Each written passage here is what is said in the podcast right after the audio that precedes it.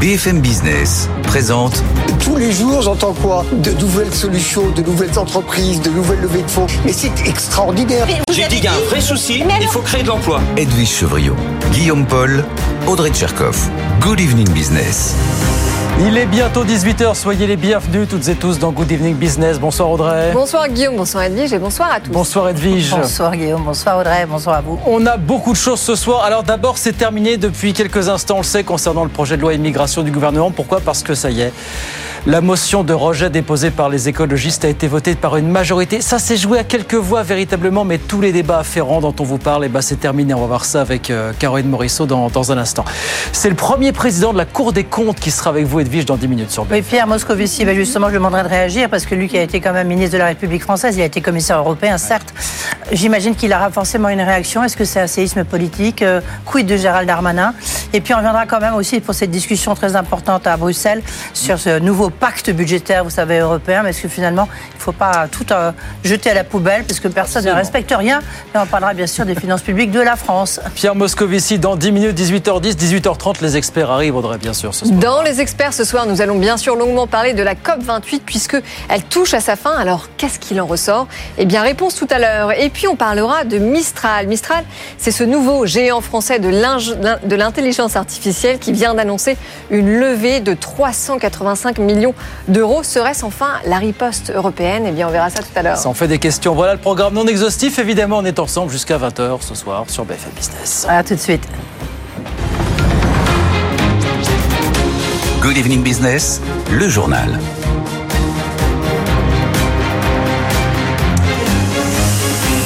Donc oui, je vous le disais, ça s'est joué à quelques voix, deux, trois voix, et c'est un terrible désaveu pour le gouvernement, mais les choses sont ainsi. L'Assemblée a adopté la motion de rejet déposée par les écologistes concernant projet de loi immigration porté par Gérald Darmanin. Annonce quelques secondes à l'Assemblée. Écoutez. Voici le résultat du scrutin. Votant 548, exprimé 535, majorité 268, pour 270, contre 265. L'Assemblée nationale a adopté. En conséquence, le projet de loi est rejeté. Prochaine séance demain à 9h. Question orale sans débat. La séance est levée.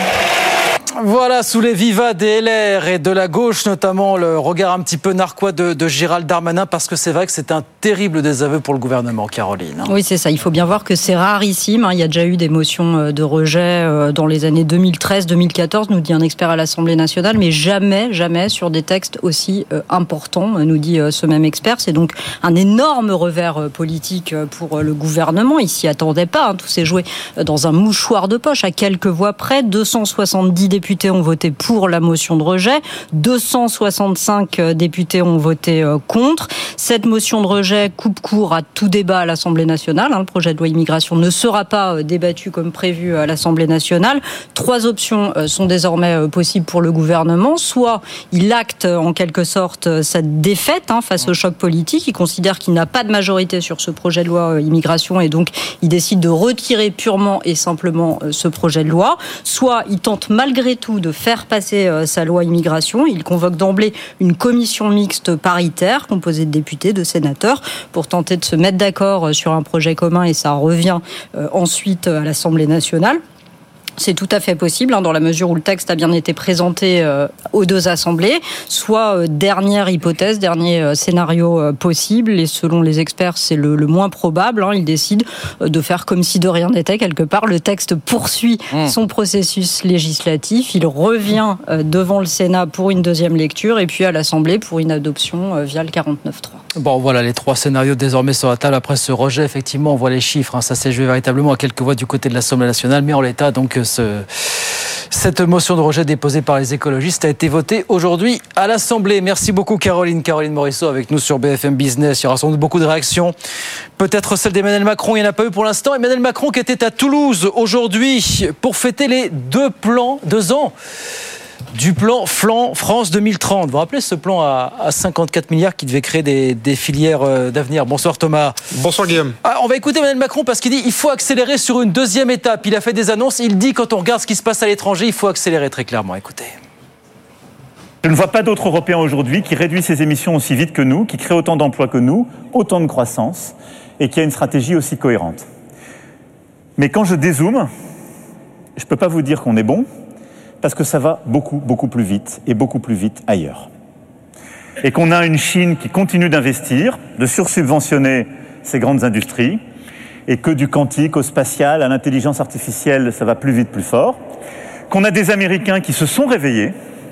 Je l'ai dit euh, en termes très durs pour nous-mêmes il y a un an, mais euh, l'Inflation Reduction Act aux États-Unis, c'est la politique de sursubvention de l'industrie la plus forte depuis sans doute l'après-guerre. Et donc nous, nous devons continuer d'accélérer.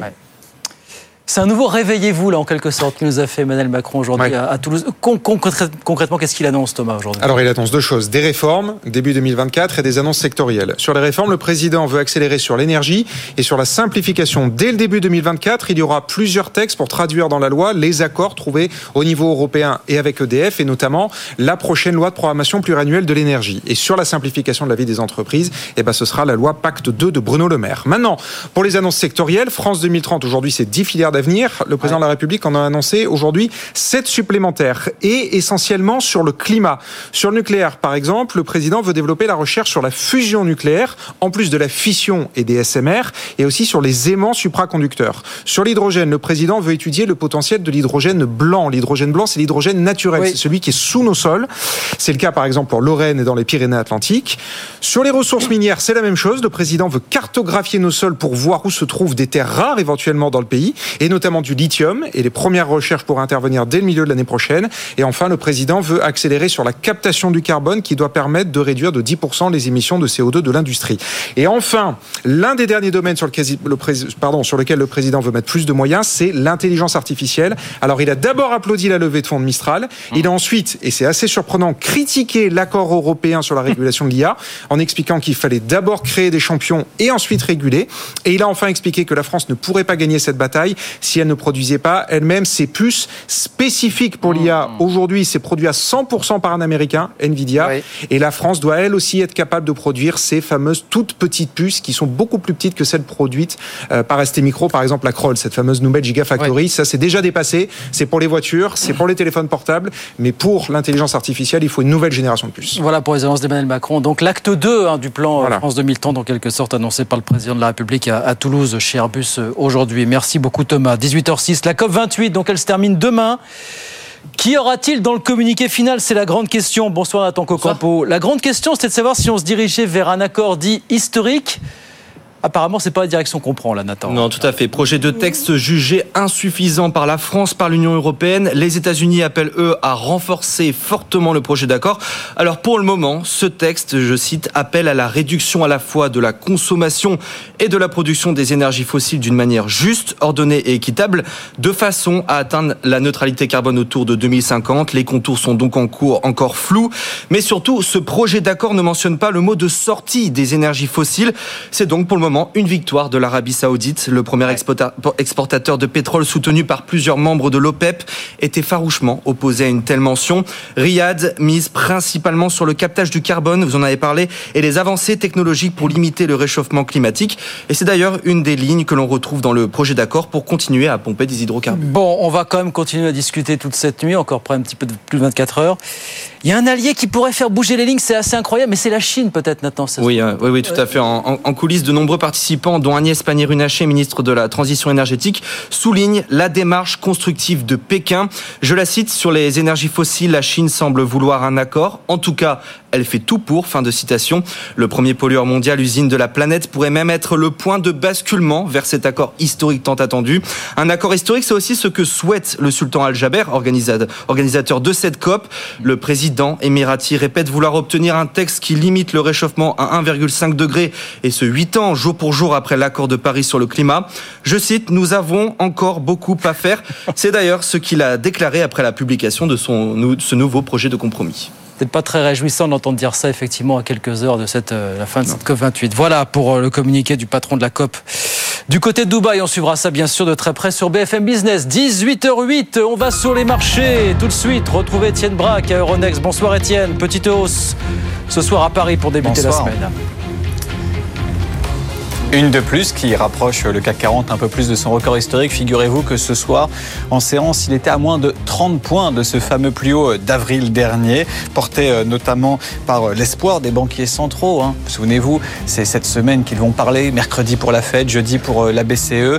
Du côté des valeurs, on peut notamment souligner aujourd'hui un nouveau spin-off, vous savez, avec notamment Solvay qui a mis en bourse à Bruxelles et à Euronext Sovensco. Le titre gagne plus de 10% ce soir à la clôture et un spin-off qui est censé eh bien, mettre l'entreprise sur les rails de l'électrification avec euh, notamment la, chimie pour l'aviation, pour les batteries, etc. Ça se passe très bien pour la valeur. Et puis enfin, à noter des cours du pétrole qui continuent de corriger avec un baril de pétrole qui s'échange à 75 dollars quand le WTI de son côté est à 71 dollars. Et donc la bourse de Paris qui euh, signe une nouvelle fois une très belle séance, plus 0,3% ce soir à la clôture, au-delà des 7550 points, 7551 points précisément. Merci beaucoup Étienne. Étienne Braque, euh, Euronext pour BFM Business, 18h10. Pierre Moscovici, le premier président de la Cour des comptes et l'invité d'Eddie Chevrillon. C'est la grande interview dans un instant. À tout de suite.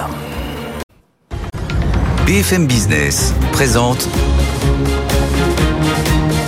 Edwige Chevrillon, la grande interview.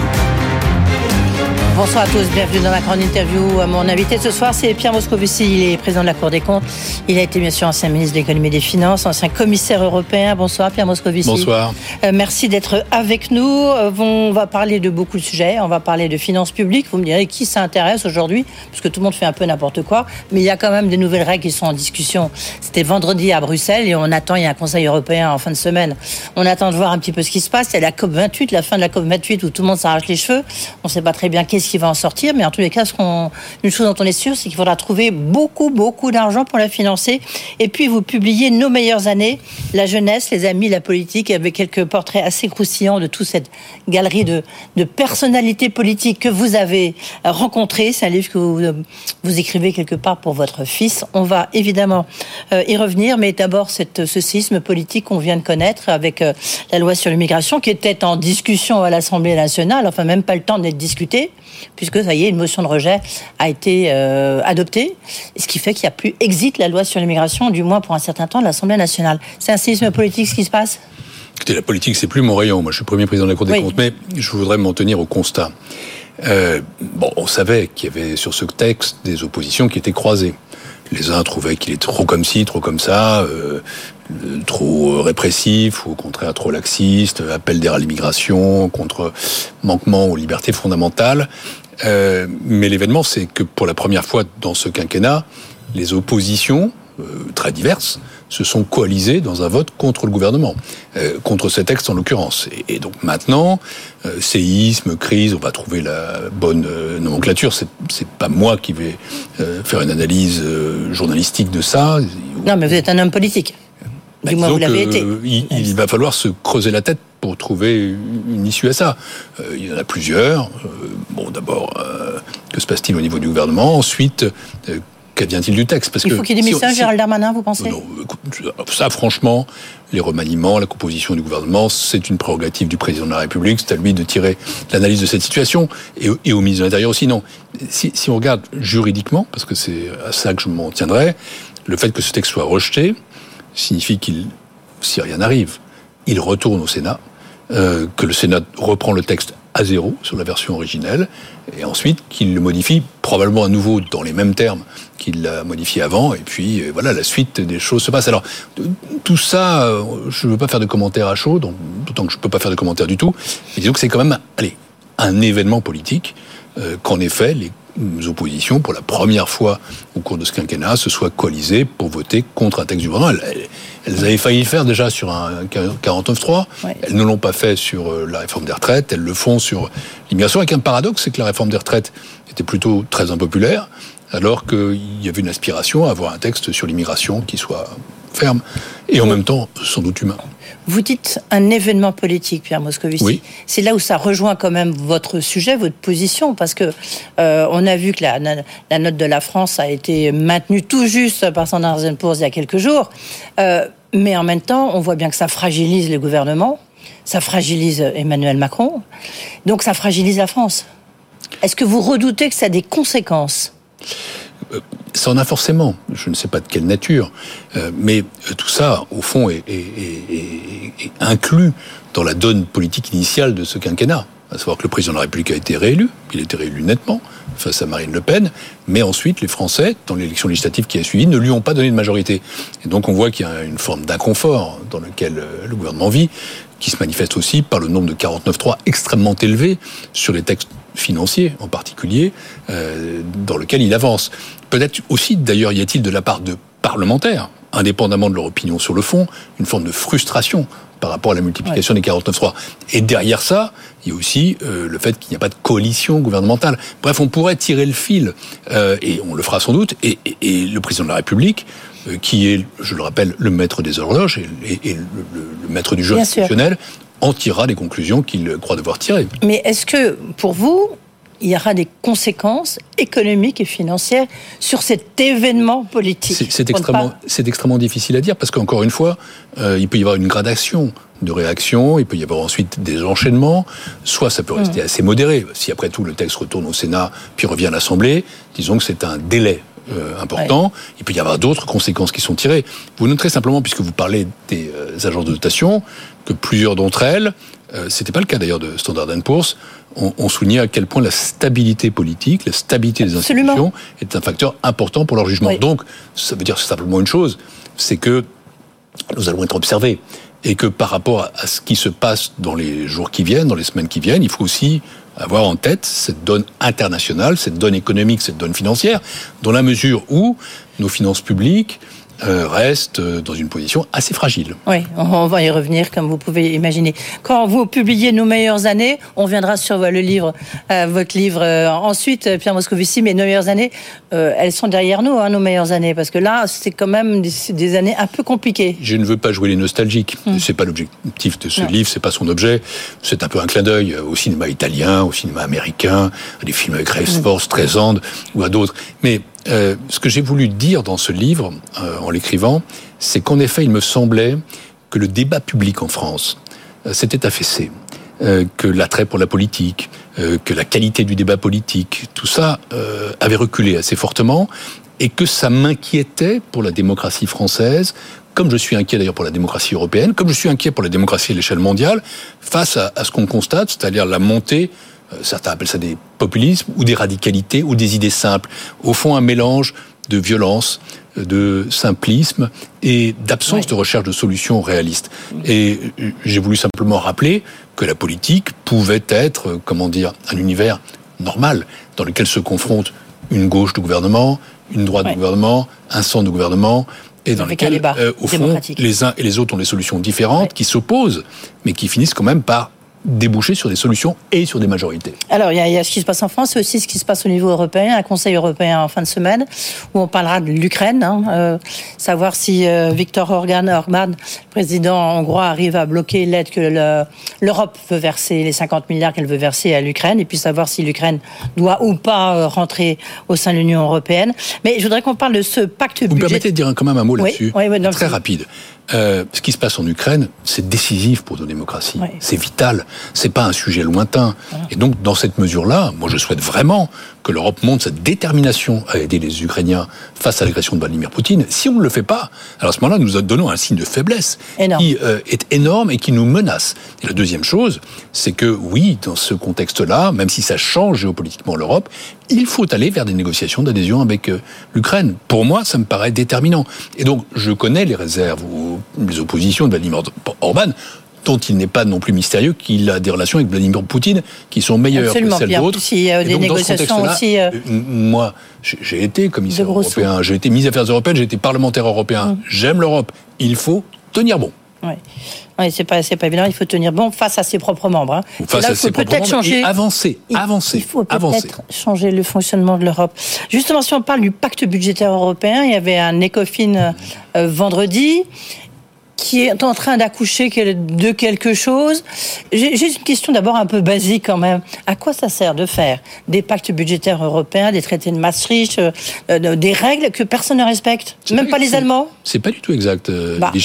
Non. Il y a 10 pays qui reste... sont en procédure de, de, déficit excessif. J'ai été ministre des Finances de 2012 à 2014 ouais. et j'ai été commissaire européen mmh. de 2014 à 2019. Et mon portefeuille, c'était précisément de faire respecter les règles. Mmh quand j'ai quitté la Commission européenne en 2019, c'était en, en phase pré-Covid. Il n'y avait pas de quoi qu'il en coûte. Oui. À ce moment-là, tous les pays de la zone euro, tous, y compris la France, étaient sortis de la procédure pour Oui, le déficit excessif. Mais, mais là, il y a en plus la guerre en Ukraine, les- la guerre de, les- de les- l'énergie. Vous savez, il y a- une phrase latine qui dit pacta sunt servanda. Les règles sont faites pour être respectées. Et donc, euh, ce qui s'est passé depuis, ce sont des événements extraordinaires. C'est la crise Covid d'abord, et quoi qu'il en coûte. C'est ensuite la crise énergétique, c'est la crise ukrainienne.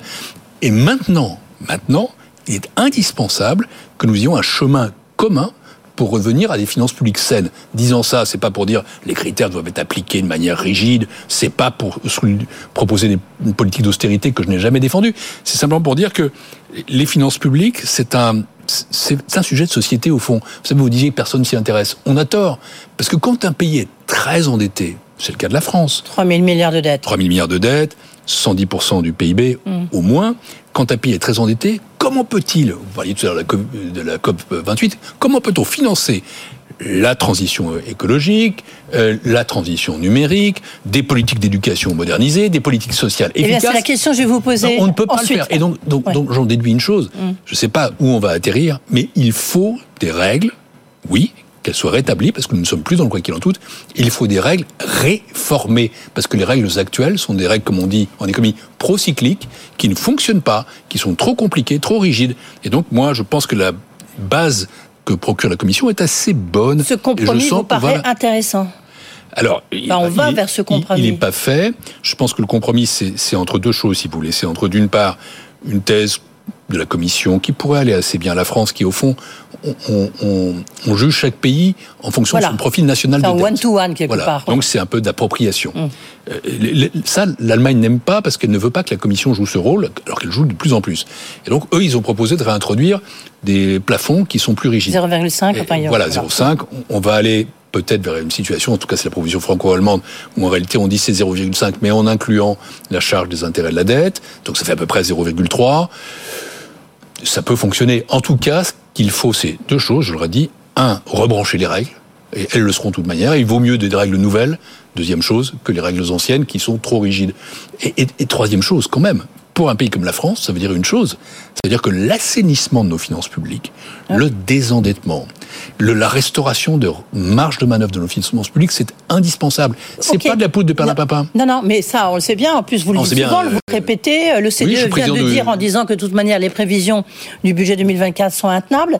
Euh, vous nous direz si vous pensez la même chose. Mais en même temps, euh, moi, j'ai écouté Bruno Le Maire euh, il y a quelques jours, justement, c'était jeudi avant les COFIN, et il dit on, on doit absolument investir. Nous avons trois ans pour investir et pour construire les 30 prochaines années. Or, il y a justement la révolution de l'IA, il y a la révolution COP28, enfin transformation euh, écologique. On, on voit bien qu'on est à un moment charnière et il y a la défense. Donc, il, il faut absolument investir massivement. Je vais, je Où, vais- je vais- comment Je vais prolonger ce que dit Bruno Le Maire. Je suis aussi président du Haut Conseil des finances publiques, Oui, qui porte des avis sur les projets de loi de finances. Euh, au fond, il y a deux choses. Il y a un mur d'investissement qu'il faut faire monter. Tous ces investissements sont non seulement légitimes, mais indispensables. Donc l'austérité sur l'investissement, c'est pas possible. Et en face de ça, il y a une montagne de dettes.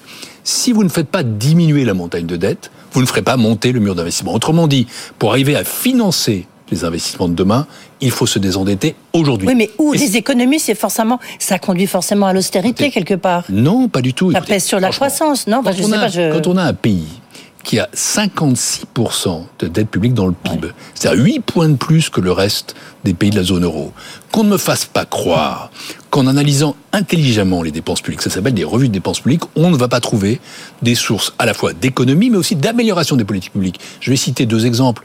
Les aides aux entreprises, par exemple. Et deuxième exemple, euh, la politique du logement, dont on voit bien, nous sommes dans une crise du logement, donc il faut des dépenses publiques. Oui, mais... Vous, nous allez dépensons- pas- vous voulez supprimer des aides au logement en ce moment? Non, je pense qu'il faut bâtir une politique différente. C'est pas à moi de le faire, mais je constate qu'on dépense deux fois demi plus que dans le reste de, de la zone euro et qu'on n'a pas de résultat en termes de, constru- de construction et pas grand résultat non plus dans les mouvements vers le logement social. Donc voilà une politique qui doit être redessinée. Euh, moi, je, je- je n'appelle pas du tout à faire des économies sèches. J'appelle pas du tout à faire des plans d'austérité. J'appelle à soulever le capot de la dépense publique, voir ce qui marche, on le garde, voir ce dont il est besoin pour demain, on investit, et voir ce qui ne marche plus. Aide aux entreprises, le par exemple, qu'est-ce que qu'est-ce que qu'est-ce qu'il faut faire? Il faut euh, arrêter de, enfin, de baisser les cotisations euh, sociales. Qu'est-ce qu'il faut faire à Il- votre il- avis Encore une fois, c'est- Parce que c'est je- 150 milliards à peu Je suis près. moi donc. premier président de la Oui. Cour des comptes. Nous analysons, c'est le gouvernement qui décide. Oui. Il y a des revues de dépenses qui seront faites. Je pense qu'il y en a une, je sais qu'il y en a une qui sera lancée là-dessus. Nous avons fait nous-mêmes une note Sur les aides aux entreprises, absolument. entreprises, Ouais. constatant qu'il y en avait un très grand nombre, qu'il y en a certaines qui sont historiques, qui sont là depuis très longtemps. Sur on 35 sait- heures, par exemple? Non, non, je ne donne pas d'exemple. Ah si, c'est intéressant. on ne sait plus à quoi elles correspondent au fond. Même chose pour les dépenses fiscales. Et donc, euh, je dis simplement deux choses. Un, une aide aux entreprises ou une dépense fiscale, ça doit être plafonné dans le temps. Ça ne doit pas durer 10 ans sans qu'on inventorie. Ça doit être évalué continuellement. Et pour certaines, ça doit être remis en cause. C'est ça qu'il s'agit de faire à travers euh, les euh, revues de dépenses. Donc c'est les deux postes qui vous paraissent. Non, non, il y en a euh, bien, il y en a bien d'autres. Je donne deux exemples parce que nous avons peu de temps, mais il y en a beaucoup, beaucoup d'autres en réalité. Je pense qu'il faut avoir une démarche assez systématique de toutes nos dépenses publiques. Je dis bien toutes. Est-ce que le budget 2024 vous paraît crédible au jour d'aujourd'hui Il vous paraît pas crédible? Écoutez, le, le Haut Conseil des finances publiques, je vais me retrancher dans une parole officielle, a dit de manière assez claire euh, qu'il nous semblait qu'il reposait sur des hypothèses assez optimistes. Et la première des hypothèses optimistes, c'est celle dont on vérifie aujourd'hui qu'il va falloir le revoir, c'est la prévision de croissance. 1,4%, c'est la prévision du gouvernement. Euh, elle s'appuyait sur des prévisions internationales, euh, dont certaines sont dégradées maintenant. Oui, Le effectivement. OCDE, par exemple, est passé de 1,2 à 0,8. Ouais. Le consensus des économistes n'arrête pas de baisser, 0,7. Mm. Les constats qu'on fait, y compris sur la microéconomie, montrent que nous sommes maintenant dans une phase de croissance ralentie. Donc, à un moment donné, si on adapte la prévision de croissance, qui peut être nécessaire, il faudra aussi euh, adapter les dispositifs de finances publiques. Autrement dit, 4,4% dans ces conditions-là, euh, alors euh, avec en plus une inflation qui ralentit, et tant mieux, mais qui a des conséquences sur la dette, euh, ça devient assez optimiste. Je dirais pas pas crédible, mais optimiste. Euh, une question très rapidement sur la COP 28. On, on attend de voir qu'est-ce qui se passe. Pour l'instant, visiblement, il n'y a pas de décision qui, soit- encore sortie. On a les moyens de financer cette transition écologique en France, ou alors il faudra augmenter les impôts? Il- faut les trouver. Moi, vous savez, j'avais dit il y a 10 ans, ras-le-bol fiscal, j'ai pas changé Oui, d'avis. je m'en souviens, Nous avons j'étais là. aussi les prélèvements obligatoires les plus importants Oui. d'Europe. Donc non, pas d'augmentation d'impôts, mais peut-être là aussi des changements dans l'affectation des impôts. Euh, Vous savez, quand Jean Pisani-Ferry proposait une taxe exceptionnelle, moi, j'ai pas accueilli ça avec antipathie, et- je dis en tout cas, examinons-le. Ayons un débat sans tabou, parce que ne pas financer la transition écologique, c'est une faute pour les générations futures. Je suis père, vous l'avez dit, d'un enfant petit qui a 5 ans. Je pense au monde qui l'attend. Je ne veux pas d'un monde brûlant pour lui et pour nos enfants. Juste en conclusion, pourquoi vous avez écrit ce livre? C'est vrai qu'on pourrait vous garder pendant une demi-heure tellement il y a de sujets. Pourquoi vous avez écrit ce livre maintenant? Pour deux raisons. Parce que d'abord, je voulais que mon fils, euh, qui a 5 ans, sache un jour ce qu'avait fait son père. Et son Moi, grand-père, et moi, sa grand-mère. Voilà. Moi, j'avais eu un père qui ne m'a rien dit jusqu'à 40 ans, un survivant de la Shoah. Loi du silence. J'ai voulu parler. Et puis la deuxième chose, c'est parce que le débat public, je l'ai dit, m'inquiète. Euh, je ne fais plus de politique, mais je reste un citoyen. Je reste un citoyen concerné qui souhaite que euh, mon pays reste une grande démocratie, une puissance, une puissance européenne, euh, et, et- et aussi que le, le débat retrouve une forme de sérénité, d'équilibre et de contenu, de substance. C'est à ça que je veux contribuer.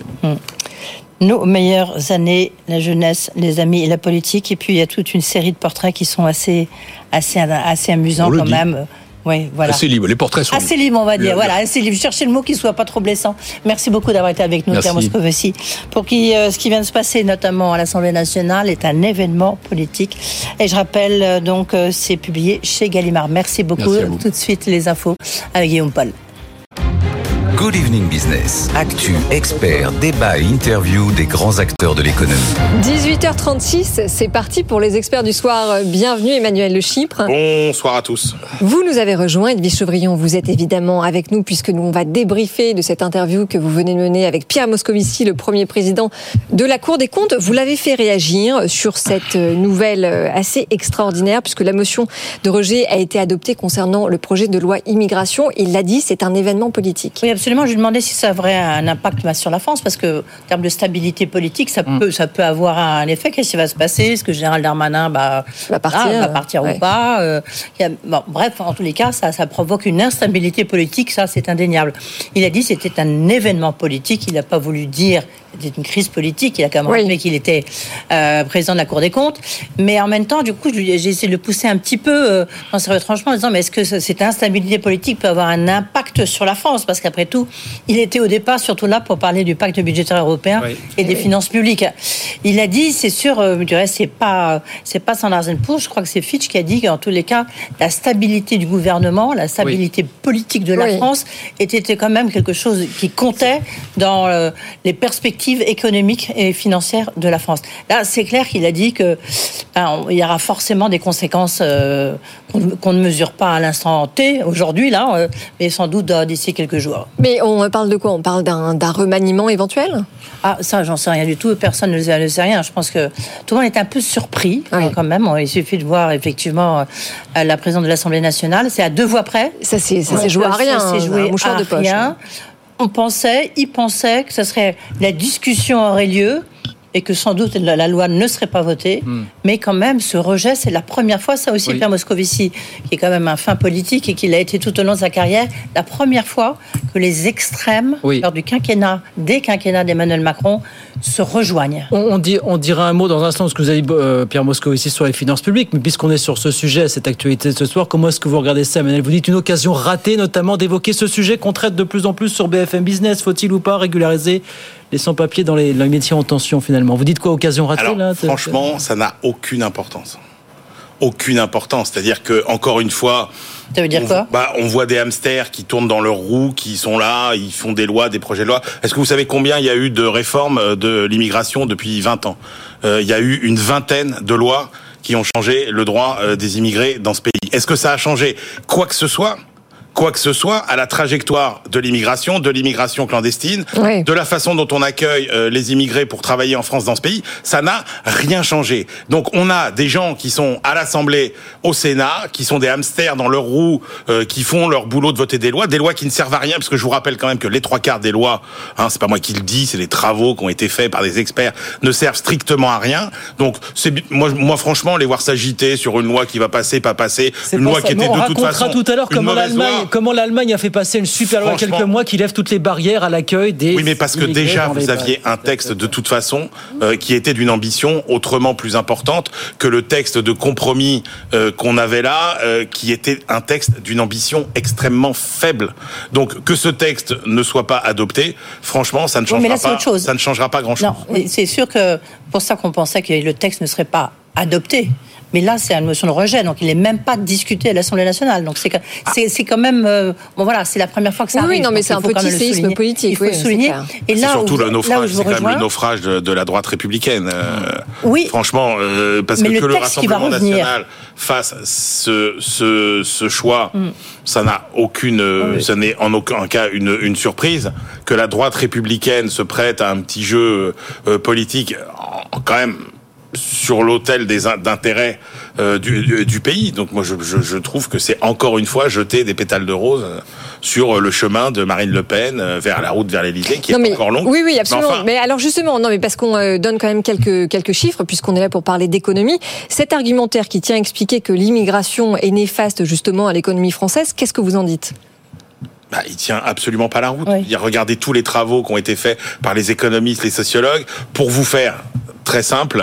Grosso modo, euh, l'impact de l'immigration, si vous prenez l'emploi. Dans ce cas, c'est qu'il y a immigration, immigration. L'emploi, les, les, dépenses, les, les, finances publiques, euh, la croissance, etc., etc., vous vous rendez compte que l'impact est soit nul, soit légèrement positif. Positif parce que ça fait monter en gamme des, des emplois pour les natifs. Et après, ça a beaucoup d'avantages sur le marché du travail. Euh, et puis, l'immigration en elle-même, si vous voulez, dans une dynamique démographique, on est dans une dynamique démographique qui a besoin d'un recours massif à l'immigration si on veut, ne serait-ce que préserver le financement de notre modèle social. Je vous donne un exemple. La réalité, c'est que euh, les immigrés sont souvent des gens qui viennent travailler euh, en France, qui contribuent euh, au financement de notre modèle social et qui souvent repartent après chez eux et qui donc ne profitent pas des cotisations qu'ils ont qu'ils ont versées. Donc faire croire que c'est un gouffre financier, c'est absolument Oui, faux, mais c'est j'en reviens à ce que. Edwige a, a commencé à dire à demi-mot. Il y a immigration et immigration. Il y a l'immigration choisie qui permet en effet de stimuler l'économie et l'innovation dans un pays.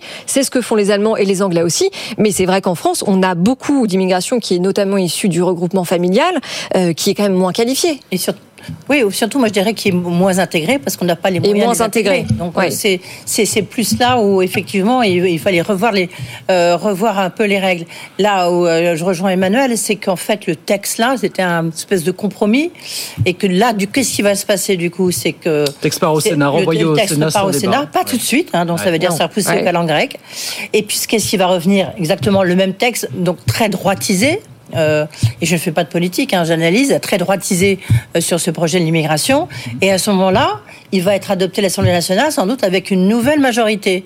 C'est là où on va se retrouver dans une situation politique qui Alors sera encore oui, euh, en même nouvelle. temps, il se peut aussi, Edwige, que Gérald Darmanin décide euh, d'acter sa défaite et finalement de retirer son texte pour euh, donner ça, suite à un nouveau décider, C'est projet. Emmanuel Macron, c'est Emmanuel Macron qui va décider s'il Bien retire sûr. le- Mais ouais, je- bah, bah, pas sûr. En tous les cas, euh, pendant quelques semaines, euh, le texte n'est pas reparti au Sénat. Non. On, on racontera tout à l'heure ce que la fameuse loi qu'a fait passer Olaf Scholz en Allemagne, effectivement, qui lève les contraintes un petit peu à l'instar de ce qu'a fait le, le Canada sur le sujet. Sur, sur les finances publiques, il assume toujours, il est venu avec sa casquette, euh, je dirais pas de père fouettard, mais enfin. Ah bah il est Ah, président peu du ça. Conseil des finances oui, publiques, quand même. il est son des job. comptes, c'est son job. Hein. Ouais. Euh, non, ce qu'il a dit lui, c'est qu'il faudra, c'est sûr que d'un côté vous avez un mur de dette, 3 000 Oui. milliards de dettes, et de l'autre côté vous avez un mur d'investissement.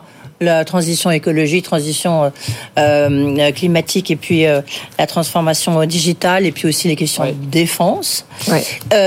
Euh, et donc il faut pas, il faut absolument qu'il y ait un des murs qui baisse. Donc c'est le mur de la dette. Alors je dis oui, mais comment? Parce que on va pas faire maintenant des politiques d'austérité aujourd'hui. Il me dit non, non, non. Mais par exemple sur les aides aux entreprises, on peut certainement gagner énormément d'argent.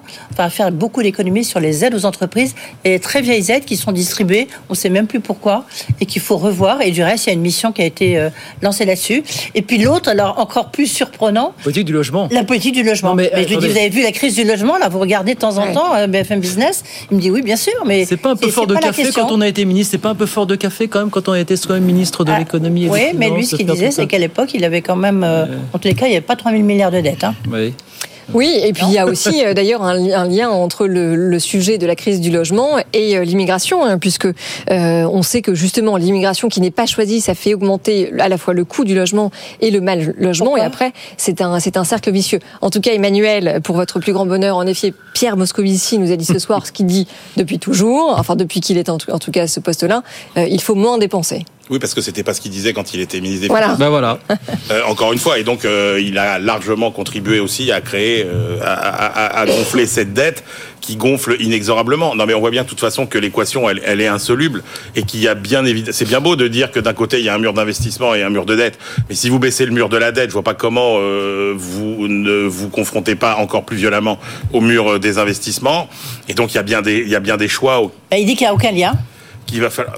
Bah, Bah, c'est-à-dire de que si vous avez beaucoup de dettes, vous avez quand même du mal à financer les Bah investissements. oui, mais il faut donc baisser la dette. Bah oui, mais baisser la dette, ça veut dire encore moins investir. Donc je, je vois Ah, pas comment pas- on peut faire. Ah non, non, forcément, non, on bah peut non. aussi se dire Pas que c'est justement baisser la dette pour mieux Justement. investir.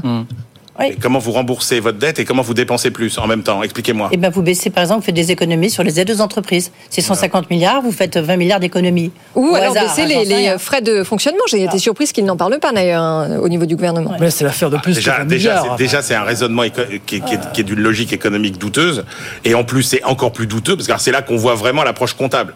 C'est-à-dire, l'approche comptable, c'est celle qui consiste à dire, je vois des dépenses, je les raye et je ne, m'a- et je ne me préoccupe absolument pas des conséquences là-dessus. Ça, c'est la vision rappeler- Le Chip de la Cour on des va, comptes. On va quand même Ouais. rappeler- Ben oui, c'est-à-dire que c'est, euh, je veux dire, euh, c'est bon, vous pouvez nous envoyer Excel, quoi. Vous voyez, c'est la même chose. Non, Donc, mais c'est ce pas tout à fait ça, C'est ouais. que quand vous dites, pouvez nous quand- envoyer l'intelligence dites- artificielle, Quand vous dites justement. 30 milliards, quand vous dites ah ben on dépense 30 milliards de politique pour le logement, Bon. rappelons que ça en rapporte euh, 90 et rappelons que s'il y a autant d'aides aux entreprises, c'est pour compenser justement souvent une fiscalité excessive par ailleurs qui les qui les qui les qui les pénalise. Donc si vous supprimez les aides aux entreprises, Oui, oui, oui, il faut aussi il faut aussi lever lever certains Mmh. frais. Donc, donc tout ça, finalement, c'est encore les mêmes recettes euh, euh, qui nous ont conduit dans le mur qu'on nous propose.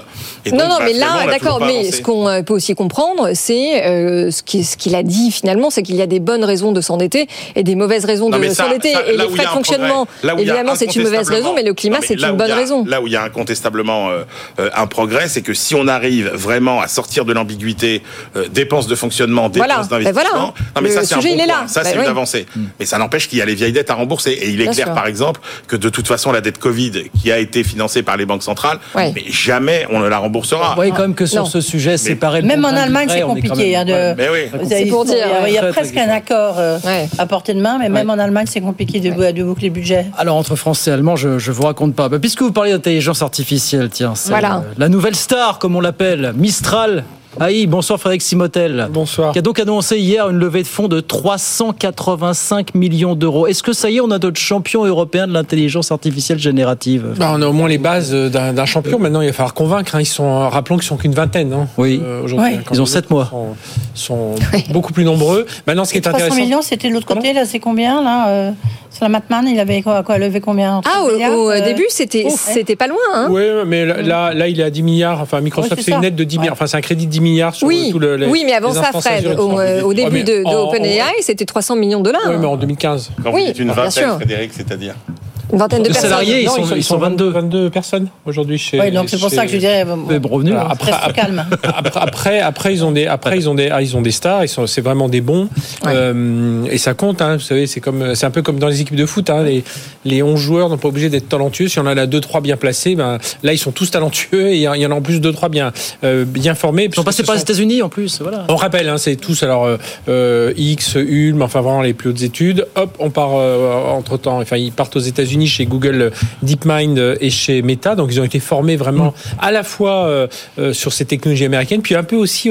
je pense qu'ils ont eu aussi ce- cette culture hein, du leadership américain. Bon, même on les petits, on n'hésite pas à aller vers les grands. On n'a pas de, on a, on a de l'ambition, on n'a pas de, de- pas, pas de tabou. Euh, on voit qu'on leur fait confiance. Donc, il y a des Xavier Niel, Rodolphe Sadé au départ, et puis derrière, il y a des Salesforce, il y a du Nvidia. euh, il y a- voilà. il y a des euh, BNP Paribas, enfin il y a, et il y a des fonds, il y a Andersen Horowitz, là des, Américains qui sont derrière. Après voilà, les capitaux n'ont n'ont pas de frontières, donc euh, tant mieux pour nous. Ils investissent en France, ils veulent garder une souche, euh, une souche française, donc pour avoir vraiment cette partie euh, développement en France. Et puis visiblement, les résultats sont plutôt pas mauvais. Qu'est-ce qu'ils apportent de plus par rapport justement euh, à Sam Altman bah, déjà ils sont open source. Déjà c'est open source, Ouais, donc euh, ce que ce que n'a pas euh, ce que n'est pas euh, OpenAI. Donc euh, pour les entreprises c'est assez intéressant parce qu'ils peuvent il y a un peu plus de transparence, ils peuvent connecter un peu leurs applications dessus. Euh, donc et puis si si par hasard un jour Mistral disparaissait, ben c'est du code qui euh, qui continue à qui continue à vivre. Alors que si OpenAI euh, s'était tombé, euh, il y a quelques entreprises qui a eu qui ont eu quelques sueurs froides hein, quand il y a eu le feuilleton euh, euh, Sam Altman parce que Ouais. euh, ils, ils se retrouvaient un peu pas sans rien parce que Microsoft aurait été derrière. Mais bon c'était un petit peu un petit peu risqué. Et puis euh, là les tests qu'ils ont pu faire ils se retrouvent au même niveau que ChatGPT 3.5 donc c'est plutôt pas mal. En fait dans tout ça c'est pas la qualité des algorithmes c'est la c'est la façon dont on va les entraîner. C'est vraiment les modèles euh, le les, les, les datas sur lesquels on peut faire tourner ça. et là-dessus ils sont plutôt bons. Ils ont euh, leur secret hein, leur leur leur euh, leur martingale, c'est qu'ils savent exactement bien chercher quel type d'informations on doit aller chercher sur le web pour répondre le, le, le mieux au. Mais à alors, les utilisateurs, à la fin, c'est autant le grand public que les entreprises Non, pour l'instant, on reste vraiment entreprise. Entreprise pour le moment, là, B2B, là, oui, B2B. Là, là, c'est vraiment entreprise. Ça s'adresse.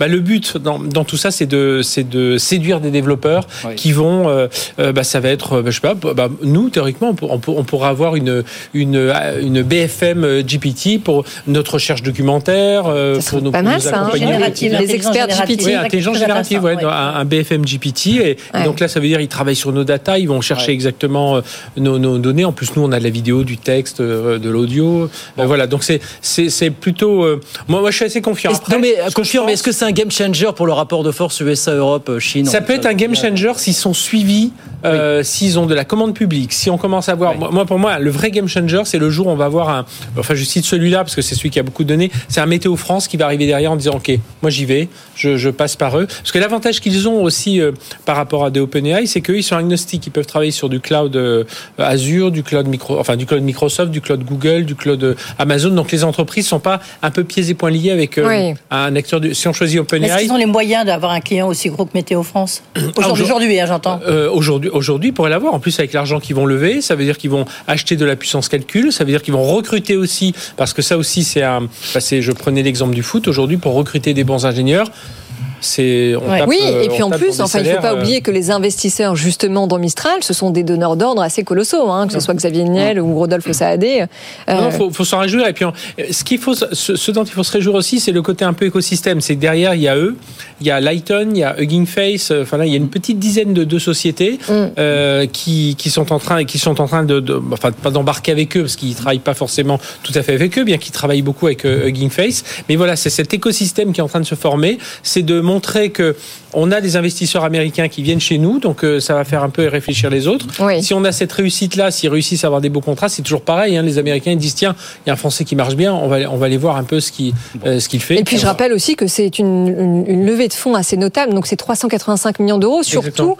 dans une année où l'ensemble des Oui, levées la- ont quand même complètement oui, dégringolé. hein. De 2022, c'était une, euh, il y avait des levées à 500. Souvenez-vous de Quant qui voulait que voilà le Google français, on était Ouais. tous là en disant c'est formidable. Ouais, c'est pas- le même- Non, c'est pas tout à fait la même chose. non, non, non, Juste, puis- euh, il faut puis- attendre qu'ils se voilà qu'ils Bah, là, ce qui, là, ce qu'il faut, c'est qu'ils aient vraiment ces gros contrats avec Ouais. ces entreprises-là, et puis parce que la- leur technologie est éprouvée. Voilà, Mistral AI, donc la nouvelle star euh, française européenne. Peut-être on lui souhaite de l'intelligence artificielle générative. On va en reparler, j'imagine, ce soir On va en parler dans, Hein dans Tech Tech Co, on va évidemment 20. parler de Bon.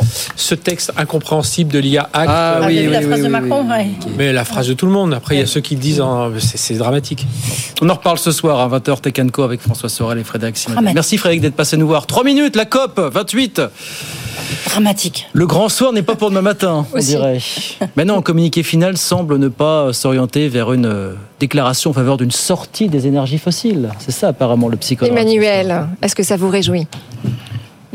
Je m'en fous en fait. D'accord. euh, c'est comme non mais attendez, c'est c'est non mais ah, Comment ça essayez de me trouver. Ça fait des- déjà hurler, Emmanuel. Non, mais essayez de me trouver des impacts concrets euh, de, de toutes ces COP euh, depuis euh, qu'elles sont euh, Oh non. créées. Au niveau de la prise de conscience, au niveau de la culpabilisation.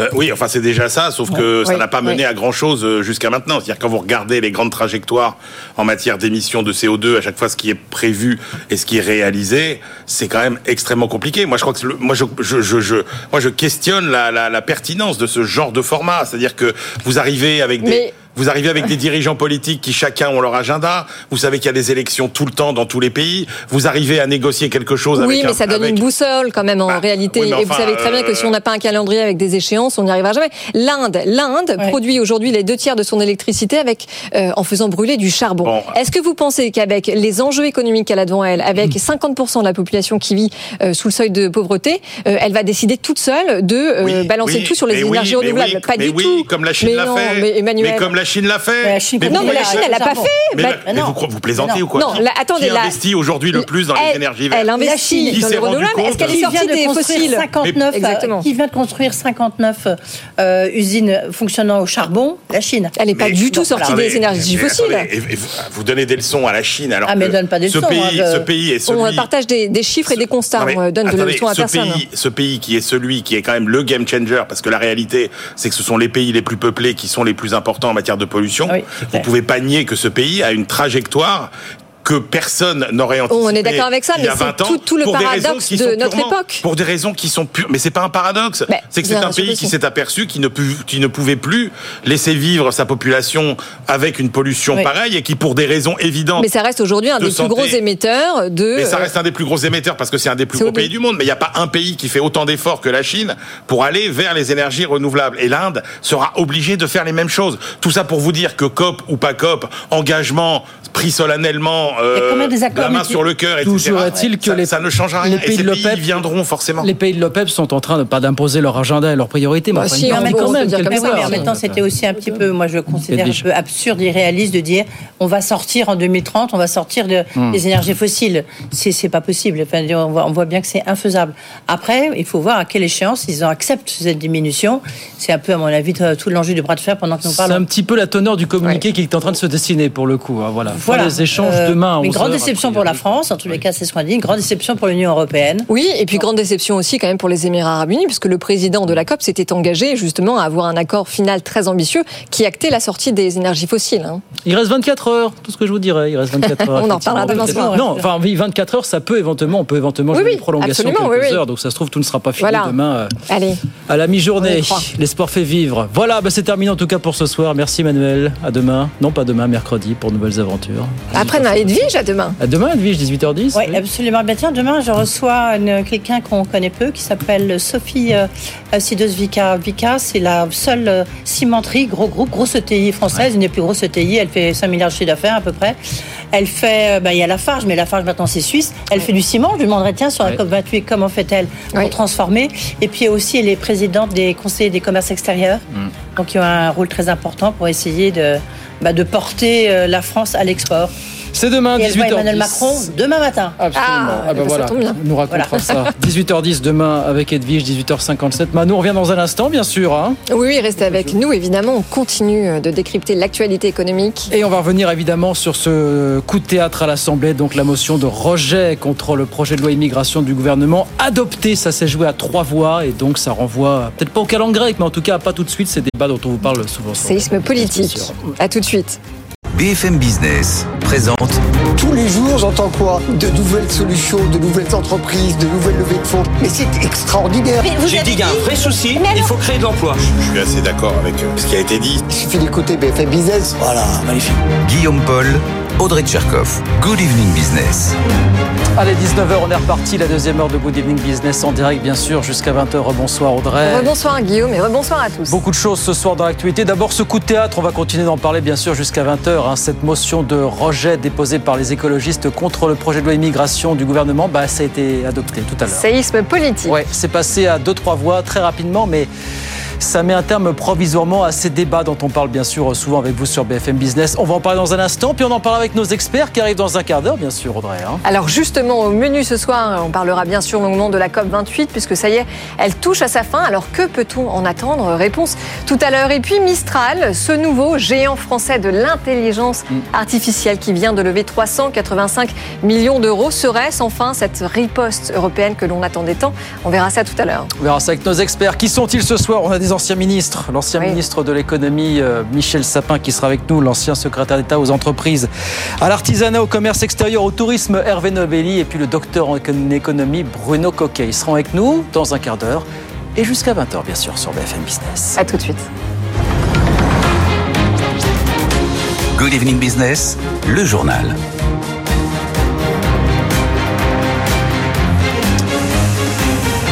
C'est un énorme désaveu pour le gouvernement. La motion de rejet qui avait été déposée par les écologistes contre le projet de loi immigration du gouvernement, eh bien cette motion, un petit peu contre toutes les attentes, a été adoptée. Ça s'est joué à quelques voix et c'est un véritable désaveu pour le gouvernement. Écoutez. Voici le résultat du scrutin. Votant 548, exprimé 535, majorité 268, pour 270, contre 265. Nationale a adopté. En conséquence, le projet de loi est rejeté. Prochaine séance demain à 9h. Question orale sans débat. La séance est levée. Voilà, le sourire un petit peu narquois de Gérald Darmanin après cette victoire des oppositions. Bonsoir Caroline Morisseau. Bonsoir. C'est un vrai séisme pour le gouvernement. Qu'est-ce qui va se passer maintenant? C'est une grande question. Bah oui, un séisme, parce que ce qu'il faut savoir d'abord, c'est que c'est rarissime. hein. Il y a déjà eu quelques euh, motions euh, de rejet dans les années 2013-2014 notamment, nous dit un expert à l'Assemblée, euh, mais jamais hein, sur euh, des textes aussi importants. Le gouvernement ne s'y attendait pas, vous l'avez dit, ça s'est joué à quelques voix près. C'est donc un énorme revers politique pour le gouvernement. gouvernement. Alors qu'est-ce qui va se passer maintenant D'abord, cette motion de rejet coupe court à tout débat à l'Assemblée nationale. Hein. Le projet de loi immigration ne sera pas débattu à l'Assemblée nationale et trois options sont désormais euh, possibles pour le gouvernement. Soit euh, il acte en quelque sorte sa défaite, hein. il considère qu'il n'a pas de majorité sur ce projet de loi euh, immigration et il décide d'abandonner purement et simplement ce projet de loi. Soit il tente malgré tout de faire passer sa loi et donc il convoque d'emblée une commission mixte paritaire hein, composée de députés, de sénateurs pour tenter de se mettre d'accord sur un texte commun, ce qui est tout à fait possible dans la mesure où le texte a déjà été présenté aux deux assemblées. Soit, euh, dernière hypothèse, et c'est euh, selon les experts hein, le scénario le moins probable, il euh, fait un peu comme si de rien n'était, il laisse le projet de loi suivre, poursuivre son parcours législatif et le projet de loi immigration revient au Sénat en deuxième lecture, puis à l'Assemblée nationale où il est adopté via le 49 Voilà pour les scénarios sur la table, voilà donc pour cette motion de rejet. Donc ça s'est joué à deux, trois voix, mais adopté ce soir à, à l'Assemblée nationale. Merci beaucoup Caroline. Emmanuel Macron, lui, était à Toulouse aujourd'hui pour fêter, entre guillemets, les deux ans du plan France 2030. Vous savez, ce plan lancé euh, en grande pompe en 2021, 54 milliards d'euros d'investissement pour créer des, des filières d'avenir. Il a fait d'autres annonces concernant la phase 2 de ce plan parce qu'il le dit, il faut absolument accélérer quand on voit ce qui se passe aujourd'hui à l'étranger. Écoutez. Je ne vois pas d'autres Européens aujourd'hui qui réduisent ses émissions aussi vite que nous, qui créent autant d'emplois que nous, autant de croissance et qui a une stratégie aussi cohérente. Mais quand je dézoome, je ne peux pas vous dire qu'on est bon, parce que ça va beaucoup, beaucoup plus vite, et beaucoup plus vite ailleurs. Et qu'on a une Chine qui continue d'investir, de sursubventionner ses grandes industries, et que du quantique au spatial, à l'intelligence artificielle, ça va plus vite, plus fort. Qu'on a des Américains qui se sont réveillés, je l'ai dit euh, en termes très durs pour nous-mêmes il y a un an, mais euh, l'Inflation Reduction Act aux États-Unis, c'est la politique de sursubvention de l'industrie la plus forte depuis sans doute l'après-guerre. Et donc nous, nous devons continuer d'accélérer. Voilà, il faut accélérer d'Emmanuel Macron, mais on accélère sur quoi? Quelles sont les annonces du jour? On voit ça avec Thomas Asportas. Alors il annonce deux choses, des réformes début 2024 et des annonces sectorielles. Sur les réformes, le président veut accélérer sur l'énergie et sur la simplification. Dès le début 2024, il y aura plusieurs textes pour traduire dans la loi les accords trouvés au niveau européen et avec EDF et notamment la prochaine loi de programmation pluriannuelle de l'énergie. Et sur la simplification de la vie des entreprises, eh ben ce sera la loi Pacte 2 de Bruno Le Maire. Maintenant, pour les annonces sectorielles, France 2030 aujourd'hui c'est 10 filières d'avenir. Le président de la République en a annoncé aujourd'hui 7 supplémentaires et essentiellement sur le climat sur le nucléaire, par exemple, le président veut développer la recherche sur la fusion nucléaire, en plus de la fission et des SMR, et aussi sur les aimants supraconducteurs. Sur l'hydrogène, le président veut étudier le potentiel de l'hydrogène blanc. L'hydrogène blanc, c'est l'hydrogène naturel, c'est celui qui est sous nos sols. C'est le cas, par exemple, en Lorraine et dans les Pyrénées-Atlantiques. Sur les ressources minières, c'est la même chose. Le président veut cartographier nos sols pour voir où se trouvent des terres rares éventuellement dans le pays, et notamment du lithium. Et les premières recherches pourraient intervenir dès le milieu de l'année prochaine. Et enfin, le président veut accélérer sur la captation du carbone qui doit permettre de réduire de 10% les émissions de CO2 de l'industrie. Et enfin, l'un des derniers domaines sur le pardon, sur lequel le président veut mettre plus de moyens, c'est l'intelligence artificielle. Alors, il a d'abord applaudi la levée de fonds de Mistral. Il a ensuite, et c'est assez surprenant, critiqué l'accord européen sur la régulation de l'IA en expliquant qu'il fallait d'abord créer des champions et ensuite réguler. Et il a enfin expliqué que la France ne pourrait pas gagner cette bataille si elle ne produisait pas elle-même ses puces spécifiques pour l'IA. Aujourd'hui, c'est produit à 100% par un Américain Nvidia. Et la France doit elle aussi être capable de produire ces fameuses toutes petites puces qui sont beaucoup plus petites que celles produites euh, par ST Micro, par exemple la Kroll, cette fameuse nouvelle Gigafactory. Ça, c'est déjà dépassé. C'est pour les voitures, c'est pour les téléphones portables, mais pour l'intelligence artificielle, il faut une nouvelle génération de puces. Voilà, Emmanuel Macron qui a donc lancé la phase 2 du plan France 2030. C'était aujourd'hui du côté de, de, Toulouse. Thomas Asportas avec nous euh, sur BFM Business. 19h08, la COP 28, elle se termine demain, a priori. Et pour l'instant, dans ce qu'on voit émerger du communiqué final, ça ne se présente pas très bien. En tout cas, on n'est pas parti pour avoir un accord historique comme on l'espérait. Nathan Cocampo nous raconte ça. Tout à fait. Projet de texte jugé insuffisant par la France, par l'Union européenne. Les États-Unis appellent, eux, à renforcer fortement le projet d'accord. Alors, pour le moment, ce texte, je cite, appelle à la réduction à la fois de la consommation et de la production des énergies fossiles d'une manière juste, ordonnée et équitable, de façon à atteindre la neutralité carbone autour de 2050. Les contours sont donc en cours encore flous. Mais surtout, ce projet d'accord ne mentionne pas le mot de sortie des énergies fossiles. C'est donc pour le moment une victoire de l'Arabie Saoudite. Premier exportateur de pétrole soutenu par plusieurs membres de l'OPEP, était farouchement opposé à une telle mention. Riyad mise principalement sur le captage du carbone, vous en avez parlé, et les avancées technologiques pour limiter le réchauffement climatique. Et c'est d'ailleurs une des lignes que l'on retrouve dans le projet d'accord pour continuer à pomper des hydrocarbures. Bon, on va quand même continuer à discuter toute cette nuit, encore près un petit peu de plus de 24 heures. Il y a un allié qui pourrait faire bouger les lignes, c'est assez incroyable, mais c'est la Chine peut-être, Nathan. Oui, euh, oui, oui, tout à fait. En, en, coulisses, de nombreux participants, dont Agnès Pannier-Runacher, ministre de la Transition énergétique, soulignent la démarche constructive de Pékin. Je la cite, sur les énergies fossiles, la Chine semble vouloir un accord. En tout cas, elle fait tout pour. Fin de citation. Le premier pollueur mondial, usine de la planète, pourrait même être le point de basculement vers cet accord historique tant attendu. Un accord historique, c'est aussi ce que souhaite le sultan Al-Jaber, organisateur de cette COP. Le président émirati répète vouloir obtenir un texte qui limite le réchauffement à 1,5 degré et ce 8 ans jour pour jour après l'accord de Paris sur le climat. Je cite, nous avons encore beaucoup à faire. C'est d'ailleurs ce qu'il a déclaré après la publication de ce nouveau projet de compromis. Voilà la COP28 qui se poursuit. Encore quelques 24 heures de discussion. Bien sûr, on suivra ça sur BFM Business, 19h10. On retourne sur les marchés. Je vous rappelle la clôture à, la Bourse de Paris aujourd'hui. CAC 40 qui termine en hausse de 0,3%. 7551 points. Bonsoir Étienne Braque. Bonsoir Guillaume. Et à Wall Street pendant ce temps, mon cher Étienne bah, Wall Street également. On a des indices qui sont proches de leur record. Hein. 4-5% des plus hauts pour euh, le S&P 500. Idem pour euh, l'indice euh, Dow Jones avec trois indices qui sont dans le vert. Alors ça se joue vraiment à la marge. Hein. Plus 0,2% pour le S&P 500 au-delà des 4600 points. Plus 0,3% pour l'indice Dow Jones. Un indice Nasdaq qui est parfaitement neutre. Avant une semaine qui sera très chargée. Demain soir, on reparlera de l'inflation américaine. Mercredi, vous aurez euh, la Fed. Et puis, bien sûr, en fin de semaine, vous avez une séance dite à quatre sorcières. C'est très important. Plusieurs euh, contrats à échéance vont expirer euh, vendredi.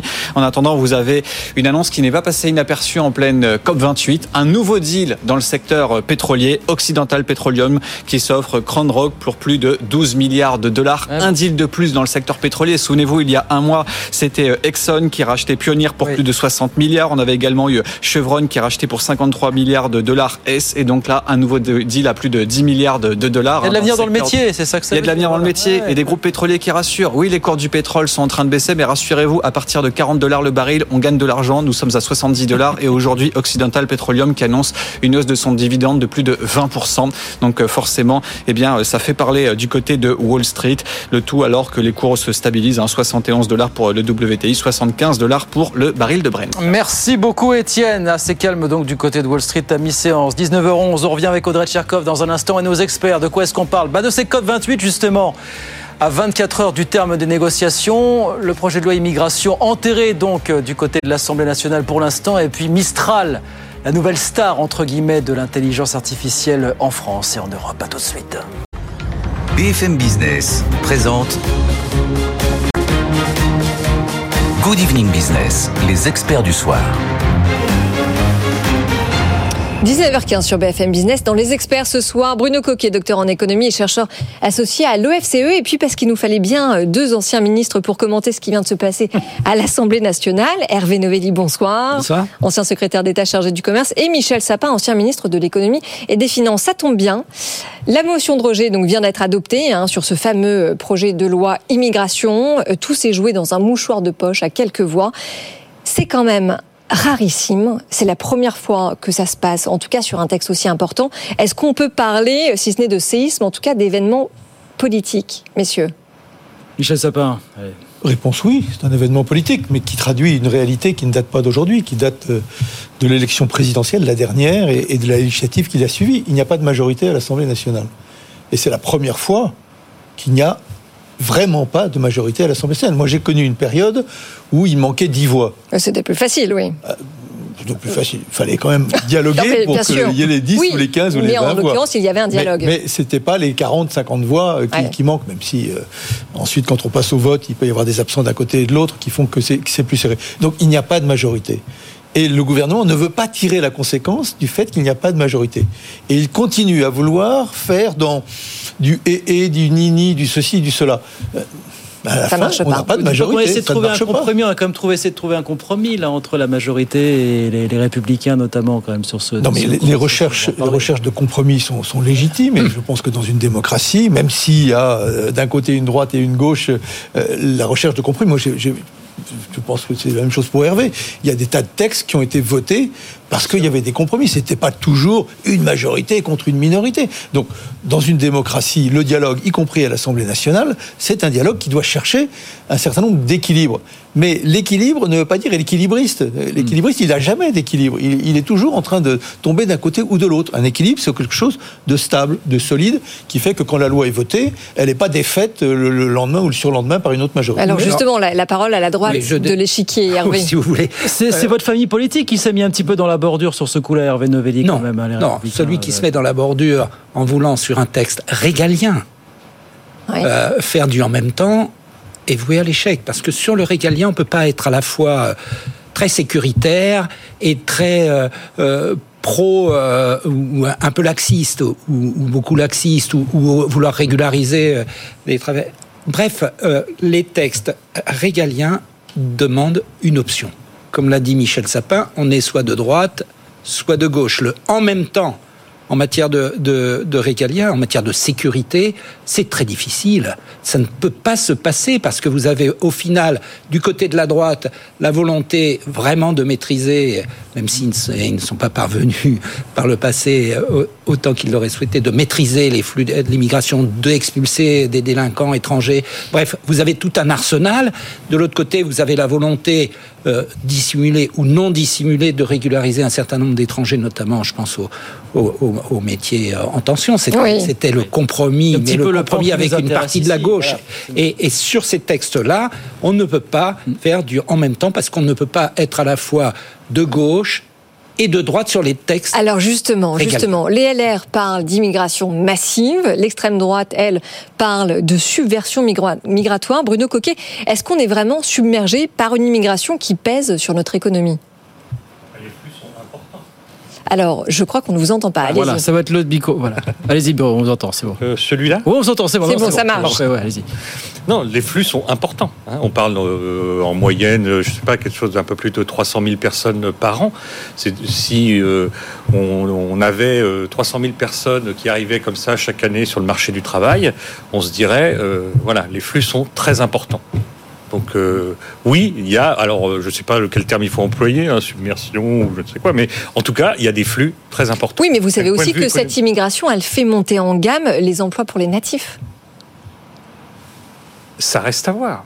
Le, le- le- le- le point, c'est que, alors l'argument dans le projet de loi sur la régularisation des travailleurs sans papier dans les métiers en tension, quand même, quand on fait le, le tour, on voit bien que les métiers en tension euh, sont euh, des métiers pénibles, mal rémunérés. Euh, Il y a encore un article dans Le Monde ce soir sur les vendangeurs en Champagne que j'invite les téléspectateurs à lire.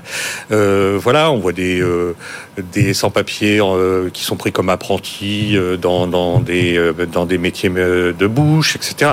Donc il y a un, un énorme problème. L'énorme problème étant que si les emplois étaient dans des conditions correctes et rémunérés correctement, il y aurait probablement beaucoup moins de difficultés de recrutement et euh, finalement le rapport à l'immigration de travail euh, n'apparaîtrait pas du tout le même.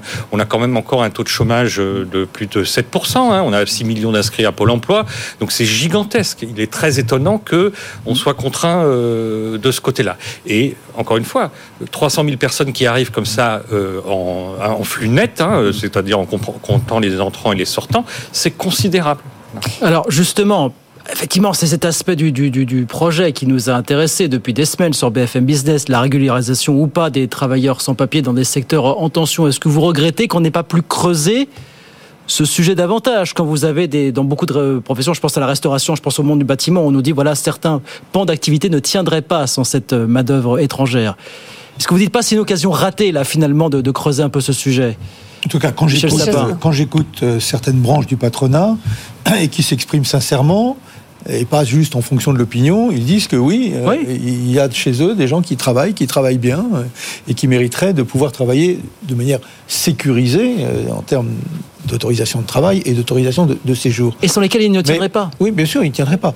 Euh, ce, que, ce que je crains, moi, sur, sur ces textes, et c'est vrai pour les, les uns comme pour les autres, c'est qu'on fasse toujours dans le symbole et non pas dans le réel. Donc on essaye d'être plus dur encore, parce qu'il faut euh, pouvoir euh, chasser du territoire français les méchants. Mais une fois qu'on a fait plus dur, le problème, c'est pas ça. C'est les gens pour le faire, les procédures pour le faire, la capacité de mobilisation, que les pays vers lesquels on les renvoie acceptent de les recevoir. Donc on voit bien que c'est des questions de réalité qu'il faut faire bouger. Et je dirais la même chose du point de vue de la régularisation.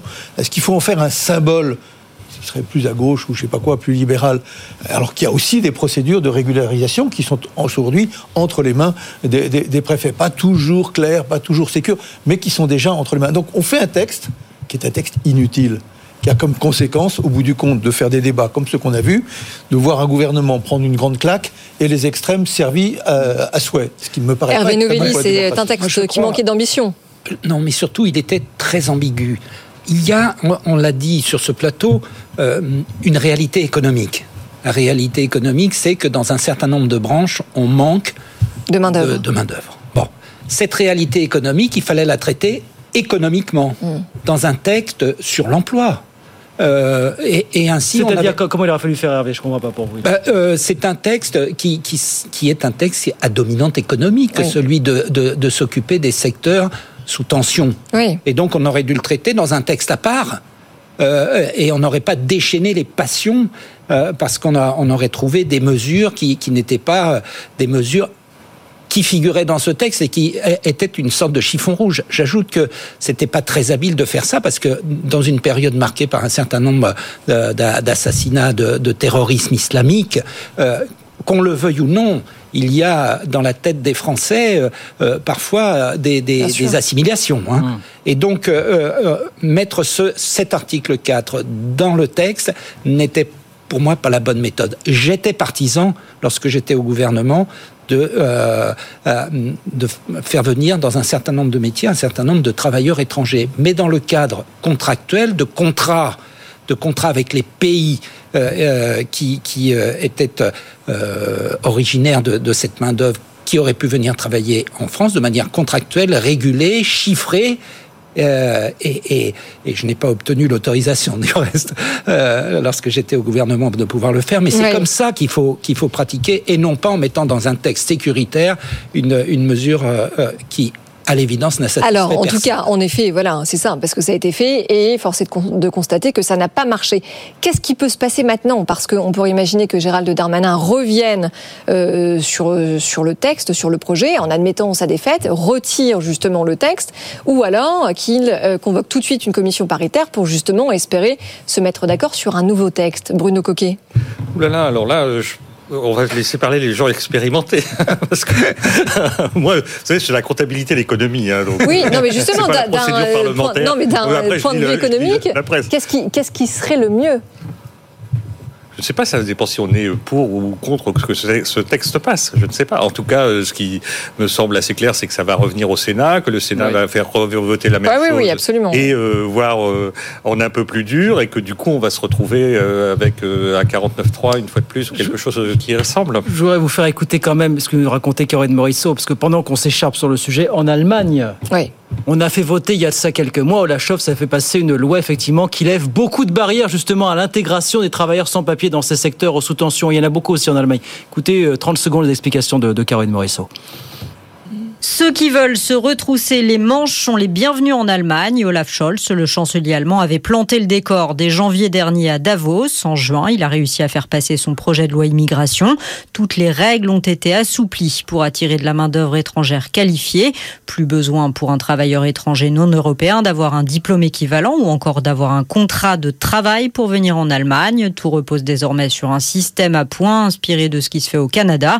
Le salarié étranger est noté sur différents critères âge, qualification, compétences ou encore maîtrise de la langue.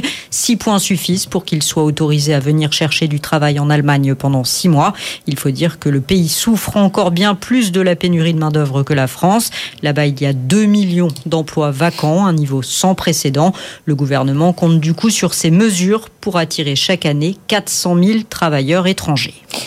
Oui, mais c'est ça l'énorme différence avec l'Allemagne, c'est que non seulement il y a 2 millions d'emplois vacants, comme ça vient d'être dit, mais que par ailleurs, il y a un taux de chômage très faible. Ils sont aux alentours de, 5%. Oui, c'est une énorme différence. Alors, comme le disait tout à l'heure Hervé Novelli, les difficultés de recrutement, c'est incontestable. Il y en a plein. Euh, le problème, c'est qu'il y a difficulté de recrutement et difficulté de recrutement. Là, pour l'Allemagne, on parlait d'emplois qualifiés. Nous, on a aussi ce problème. On y reviendra sûrement tout à l'heure avec le, les, investissements dans l'industrie. Mais le, le, le donc on a toute cette difficulté à tirer de la main-d'œuvre qualifiée. On n'y est jamais arrivé. Euh, quelques entreprises y arrivent euh, exceptionnellement, mais de manière générale, c'est pas cette main-d'œuvre-là qui arrive spontanément chez nous. C'est une main-d'œuvre plutôt pas qualifiée. Et par ailleurs, dans ces emplois peu qualifiés, globalement, on ne peut pas en vivre quand on est euh, d'ici, mm. natif ou pas. Hein, mais et donc du coup, on a quand même ce problème que accepter l'idée qu'il n'y ait qu'une main d'œuvre étrangère mal payée qui puisse faire que ces services, qui sont c'est en général des services, soient rendus à bas prix, oui. c'est un gros problème. Le problème, c'est à quel prix les, consommateurs sont-ils prêts à acheter euh, ces services pas au prix qui permet aux gens qui les fournissent de vivre. Bon, Donc, on, est, euh, voilà. on est arrivé en Allemagne dans une configuration politique un petit peu particulière aussi. On est arrivé au consensus finalement, Michel Sapin. Oui, parce que ça a été traité, comme le disait très bien Hervé Novelli, comme une mesure travail, comme une mesure une mesure économique, comme une mesure économique, et non pas comme une mesure symbolique venant dans un autre texte pour en quelque sorte symboliquement équilibrer autre chose. Moi, j'étais ministre du travail à l'époque, c'est moi qui avais, avec le ministre de l'Intérieur pour certains aspects, mais qui avait sur ces sujets-là autorité. On, essayait de voir avec les branches comment, qui, que quoi. Bon, on était dans une période de très fort chômage où le problème était principalement de faire en sorte qu'il euh, y ait euh, moins de chômeurs dans tous les secteurs. C'était la préoccupation. Mais malgré tout, même dans les périodes de très fort chômage, euh, plus fort, bien plus fort qu'aujourd'hui, il y a, y a quand même des, des métiers, des métiers. Donc c'était une affaire de réalité et non pas de symbole. Et si j'avais un conseil à donner au gouvernement, il ne m'écoutera pas, il a raison par ailleurs, mais c'est de prendre acte que cette méthode-là ne marche pas. Voilà, parce que du coup, j'en reviens à ma question. La, que peut-il se passer Il y a des tas de solutions en termes de procédures, mais elles seront toutes des procédures en force, en violence par rapport à cela. Donc on peut s'obstiner en disant je serai le plus fort, au bout du compte, je serai le plus fort, c'est moi qui vais l'emporter. Mais c'est pas ça qui compte c'est la réalité des choses. Est-ce que ça va pour autant faire avancer la question des métiers en tension ou est-ce que ça va faire avancer la question qu'il faut résoudre de la présence sur le territoire français de gens dangereux et reconnus comme tels Maintenant, il n'y a, que de mauvaises solutions maintenant.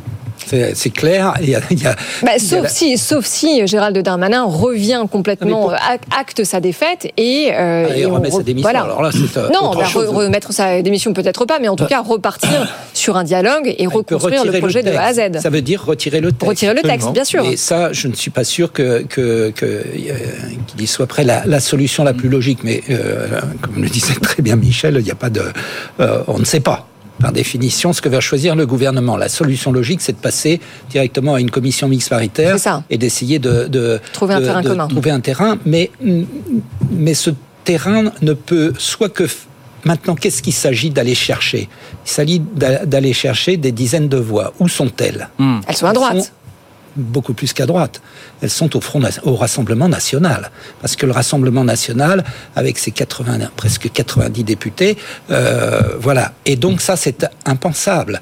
Et donc, euh, et donc je, euh, je pense que, que on n'est pas sorti de, de, ce terrain et que ça ne changera pas grand-chose, semble-t-il. Je vous taquine un petit peu, Hervé, vous, vous persistez à dire que votre famille poétique, les Républicains, ne s'est pas mise dans la bordure en topant avec la, France insoumise et les écologistes quand même dans ce texte. Électoralement parlant, ça va être expliqué d'aller. J'ai pas regardé déjà le, montant des, ah, enfin, le, nombre de députés LR qui a voté la motion de rejet. Je ne sais pas.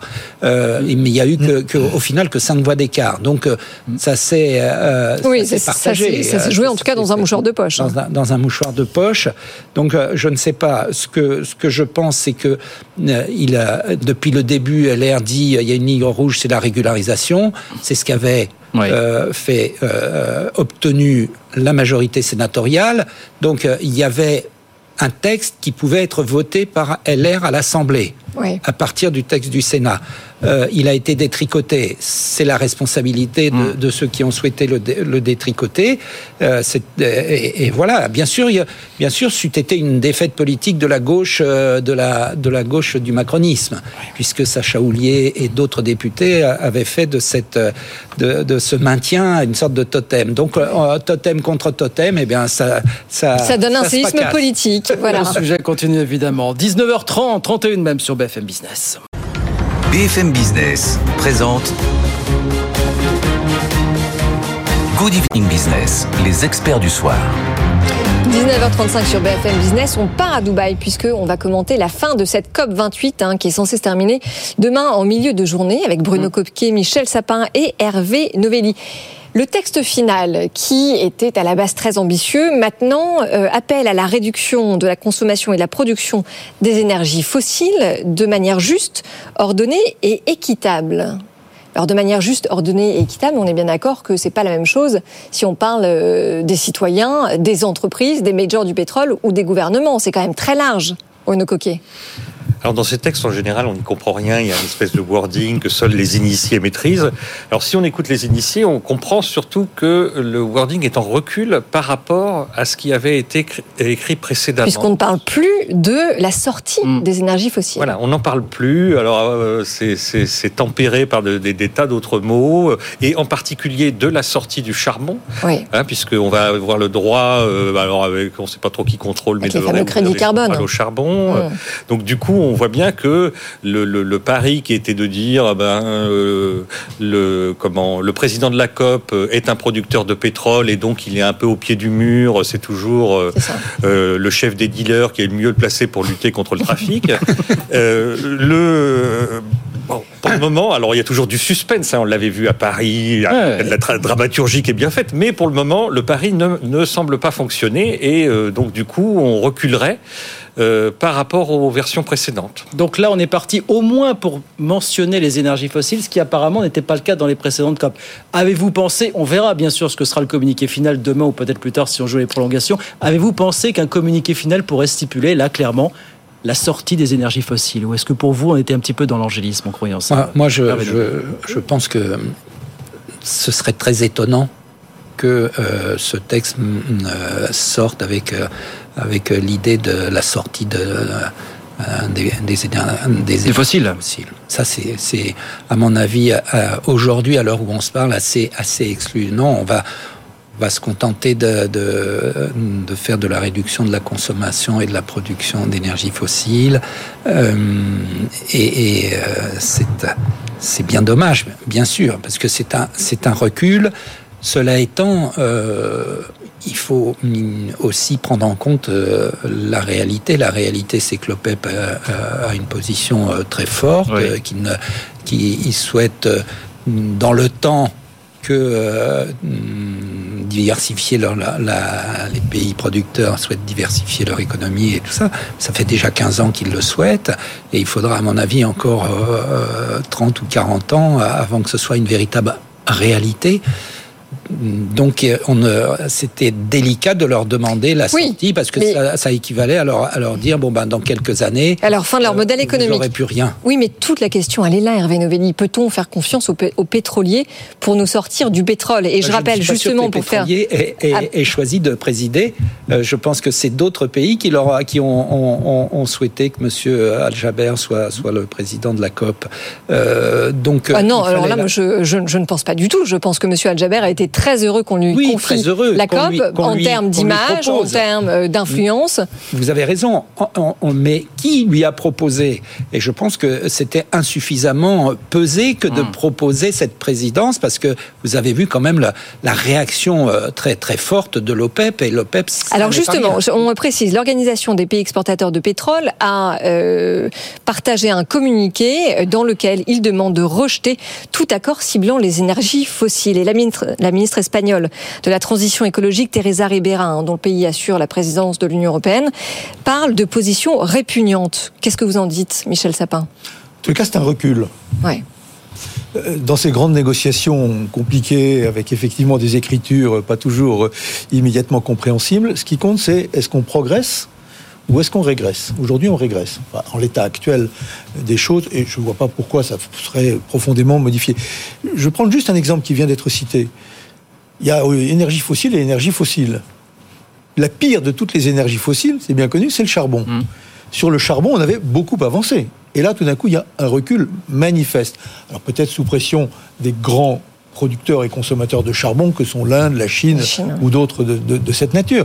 Mais on voit bien qu'il y a une régression dans la capacité intellectuelle et collective à avancer sur ce sujet que tout le monde considère quand même très important, la question de réchauffement climatique et toutes les conséquences qu'aujourd'hui euh, personne ne peut, ne peut nier. S'il ne faut pas faire de catastrophisme. Donc ça régresse. Moi, ça me fait très mal parce qu'effectivement, j'ai- participé, même si je n'étais pas un acteur ministériel, à la COP euh, de, de Paris, qui a été, 25, elle, ouais. saluée comme un vrai grand progrès dans l'écriture, mais aussi dans les engagements formels pris par les uns et par les autres, l'Union européenne, les Américains. On était avant euh, L'arrivée de Trump, euh, ouais, et, ouais. et- et- et quelques autres. Même les Chinois, je me souviens, les Chinois étaient extrêmement allants.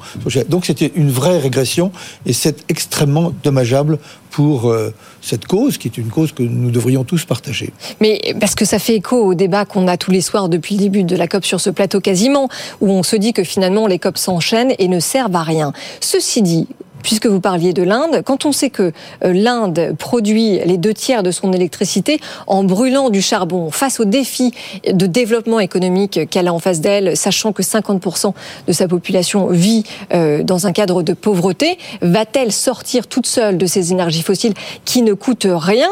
Non.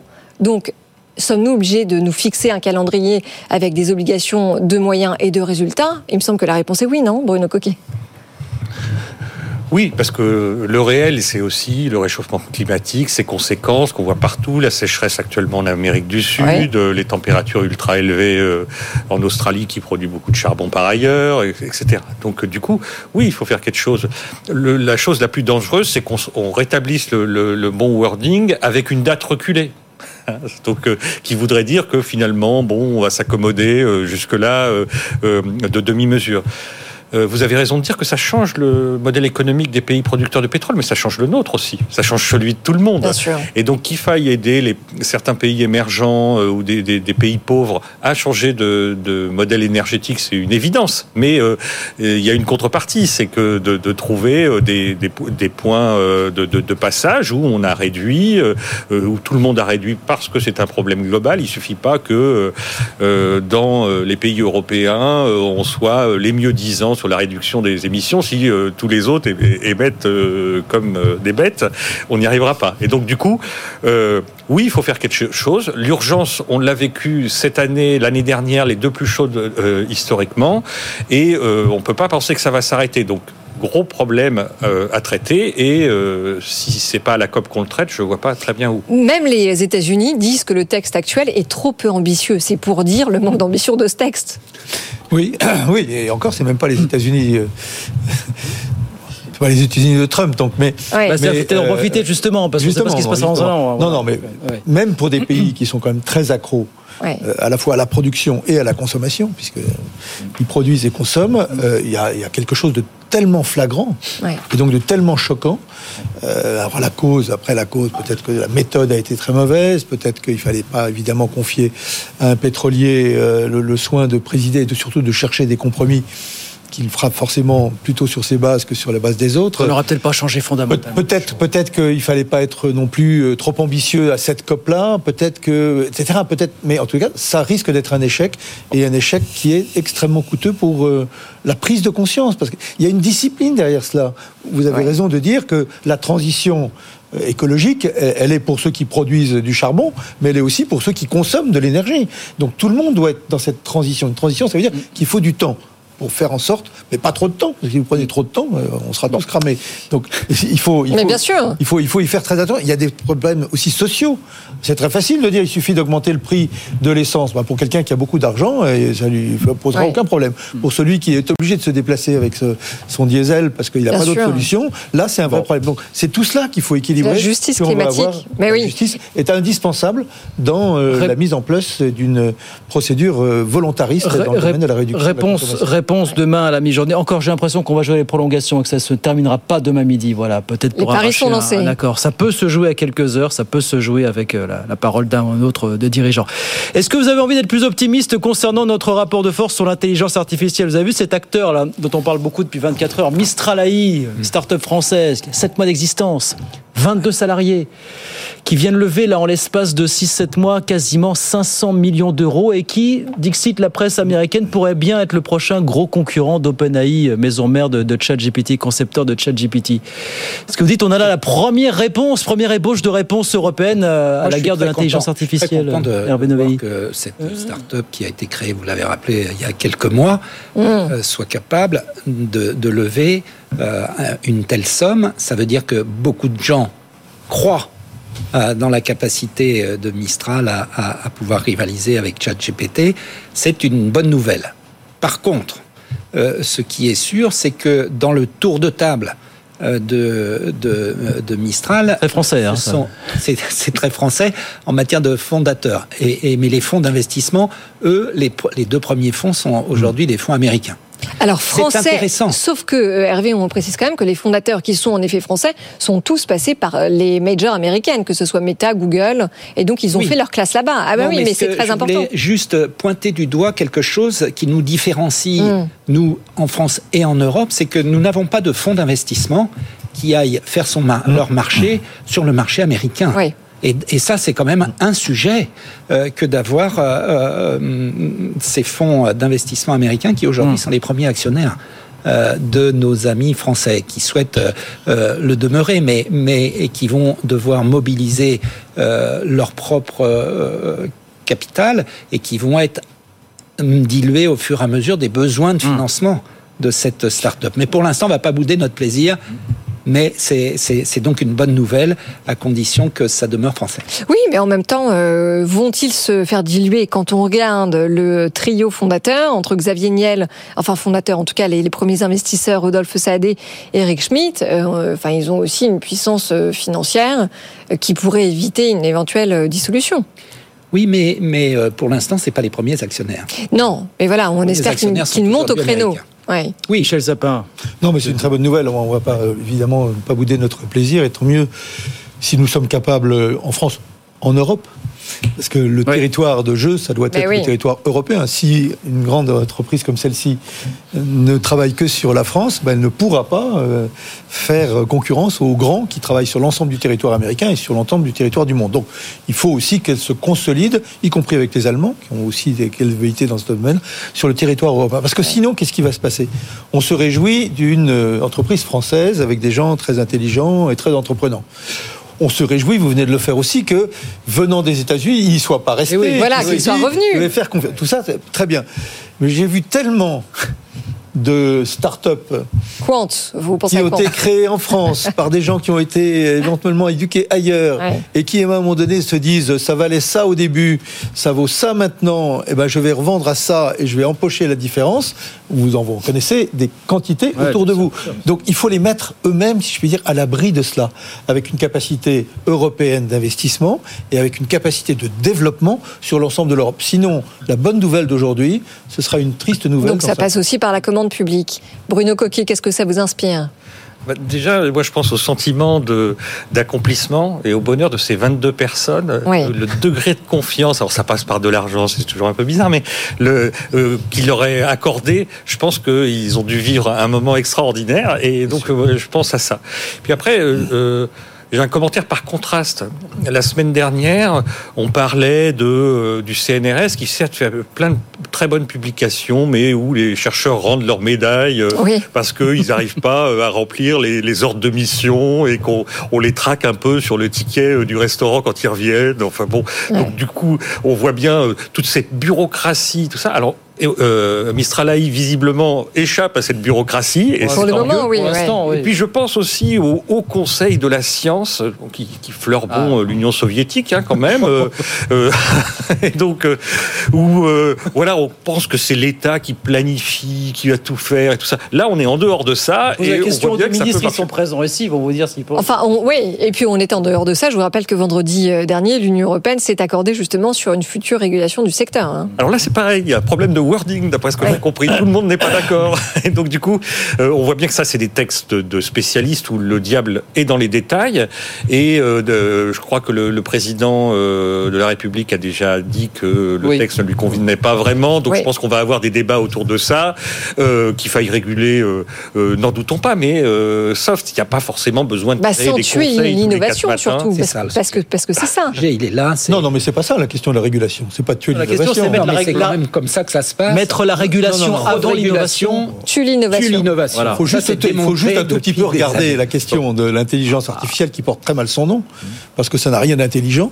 C'est un outil qui est au service de, de, la pensée humaine, du travail humain et qui facilite ce travail. Bon, je laisse ça de côté, c'est juste une traduction imbécile d'un mot anglais qui ne veut pas dire intelligence, mais qui veut dire information, grosso modo. Hein. Bien, donc je laisse ça de côté parce que mais ça, ça a quand même des effets dans, le, dans, non, la, non, mais dans, la, dans la tête, dans la tête des gens. Donc il y a un outil qui est utile qui est utile. La question de la régulation, c'est pas sur l'innovation dans l'outil, c'est à quoi ça va servir. Donc utiliser où, dans quel domaine? Et là, c'est pas complètement idiot de se poser la question de savoir si on peut utiliser cet outil dans n'importe quel domaine, n'importe comment, et pour quelle que soit la, cause. On, a le même problème avec l'utilisation de, l'informatique, enfin des réseaux sociaux, etc. On veut bien réguler, y compris dans des domaines euh, comme, je sais pas quoi, la pornographie ou autre, ou l'accès. Mm. Bien, donc c'est sur les objectifs et non pas sur les moyens qu'il faut réguler. C'est ce que, ce que fait très bien l'Europe. Et tout d'un coup, vous avez un président de la République dont le gouvernement, sous son autorité, a participé à l'ensemble des discussions, qui a évidemment donné son accord au texte qui euh, vient d'être euh, adopté. Euh, sous pression d'ailleurs d'un Français, qui est un Français qui a été ministre des Finances, euh, plutôt à tes côtés d'ailleurs que euh, à, mes côtés. Thierry Breton, pour oui, Thierry Breton. Bah. et, tout d'un coup, vous avez un président de la République qui fait une déclaration. Non, mais on, croit rêver. mais on croit rêver. Enfin, c'est peut-être pour faire oublier ce qui était en train de se faire de passer à l'Assemblée nationale que tout d'un coup, il déclare des trucs de cette nature. Quelle irresponsabilité Hervé, La problématique, c'est le la politique de régulation face à la politique d'innovation. Et je ne suis pas d'accord avec euh, Michel Sapin sur le fait que euh, euh, la régulation est, doit être faite de manière importante. Il faut de la régulation sur ces marchés émergents et notamment celui de la de l'intelligence artificielle générative parce que c'est ça le sujet. là aussi, je pense qu'il faut nuancer un peu les propos de Michel. C'est pas imbécile. L'idée, c'est quand même que l'accumulation des données euh, euh, et les nouveaux algorithmes de langage notamment permettent non pas de prédire l'avenir, mais de faire des déductions à partir de ce qui s'est passé auparavant. Et, c'est ça la vraie rupture euh, d'innovation, ce qui rend euh, un peu les marchés fous, puisque une, entreprise se crée il y a six mois et pèse aujourd'hui 2 milliards de valorisation. Oui, tout à donc, fait. donc on voit bien qu'il y a quelque chose et qu'il y a une course qui s'est euh, qui s'est enclenchée. Il ne faut pas tuer. Vous connaissez cette blague sur l'innovation. J'avais eu l'occasion de le faire. Allez-y. les, les les Américains euh, financent euh, l'innovation, euh, les, les Italiens la régulent et puis les, Français interdisent. donc il y, avait, c'est pas vraiment ça, mais c'est quand même un peu ça le sujet. Il y a une histoire de la régulation qui est quand même plus favorable à l'innovation mm. outre-Atlantique que, mm. chez nous. Et oui. pas par hasard. Bien sûr, il y a la profondeur du marché, comme diraient les économistes. non, mais attention, attention au contrôle excessif. En, cas, en effet, pour ne pas tuer dans l'œuf euh, les, champions naissants. et c'est, je pense, ce qui explique.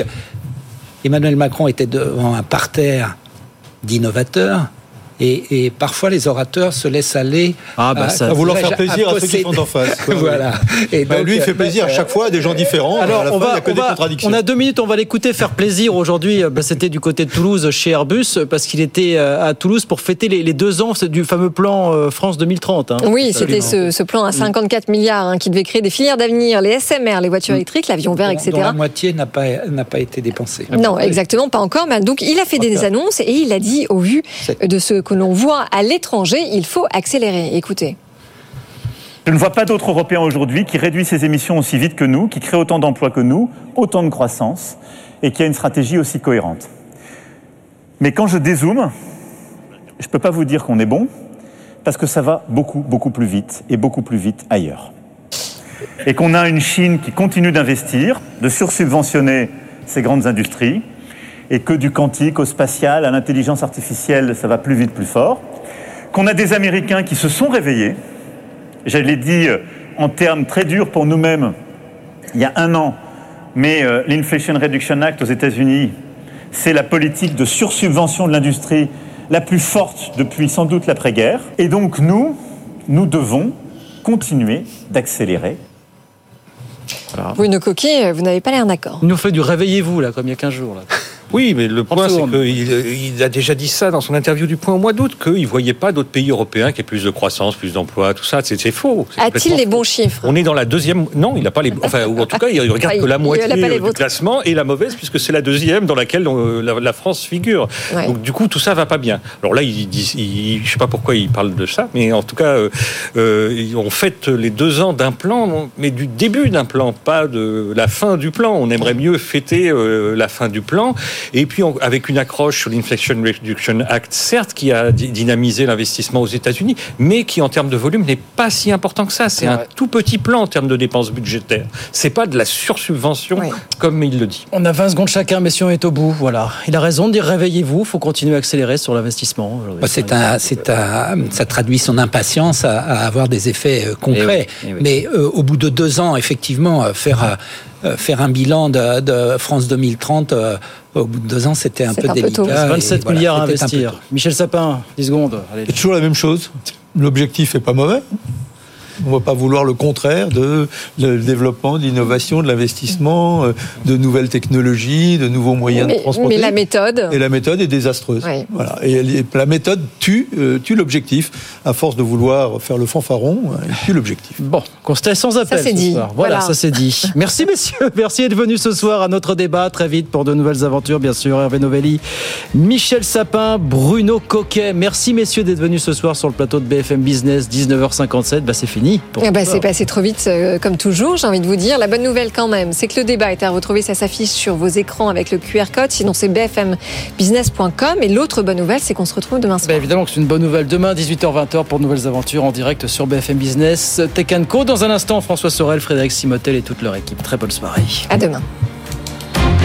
Good Evening Business. Actu, experts, débat et interview des grands acteurs de l'économie.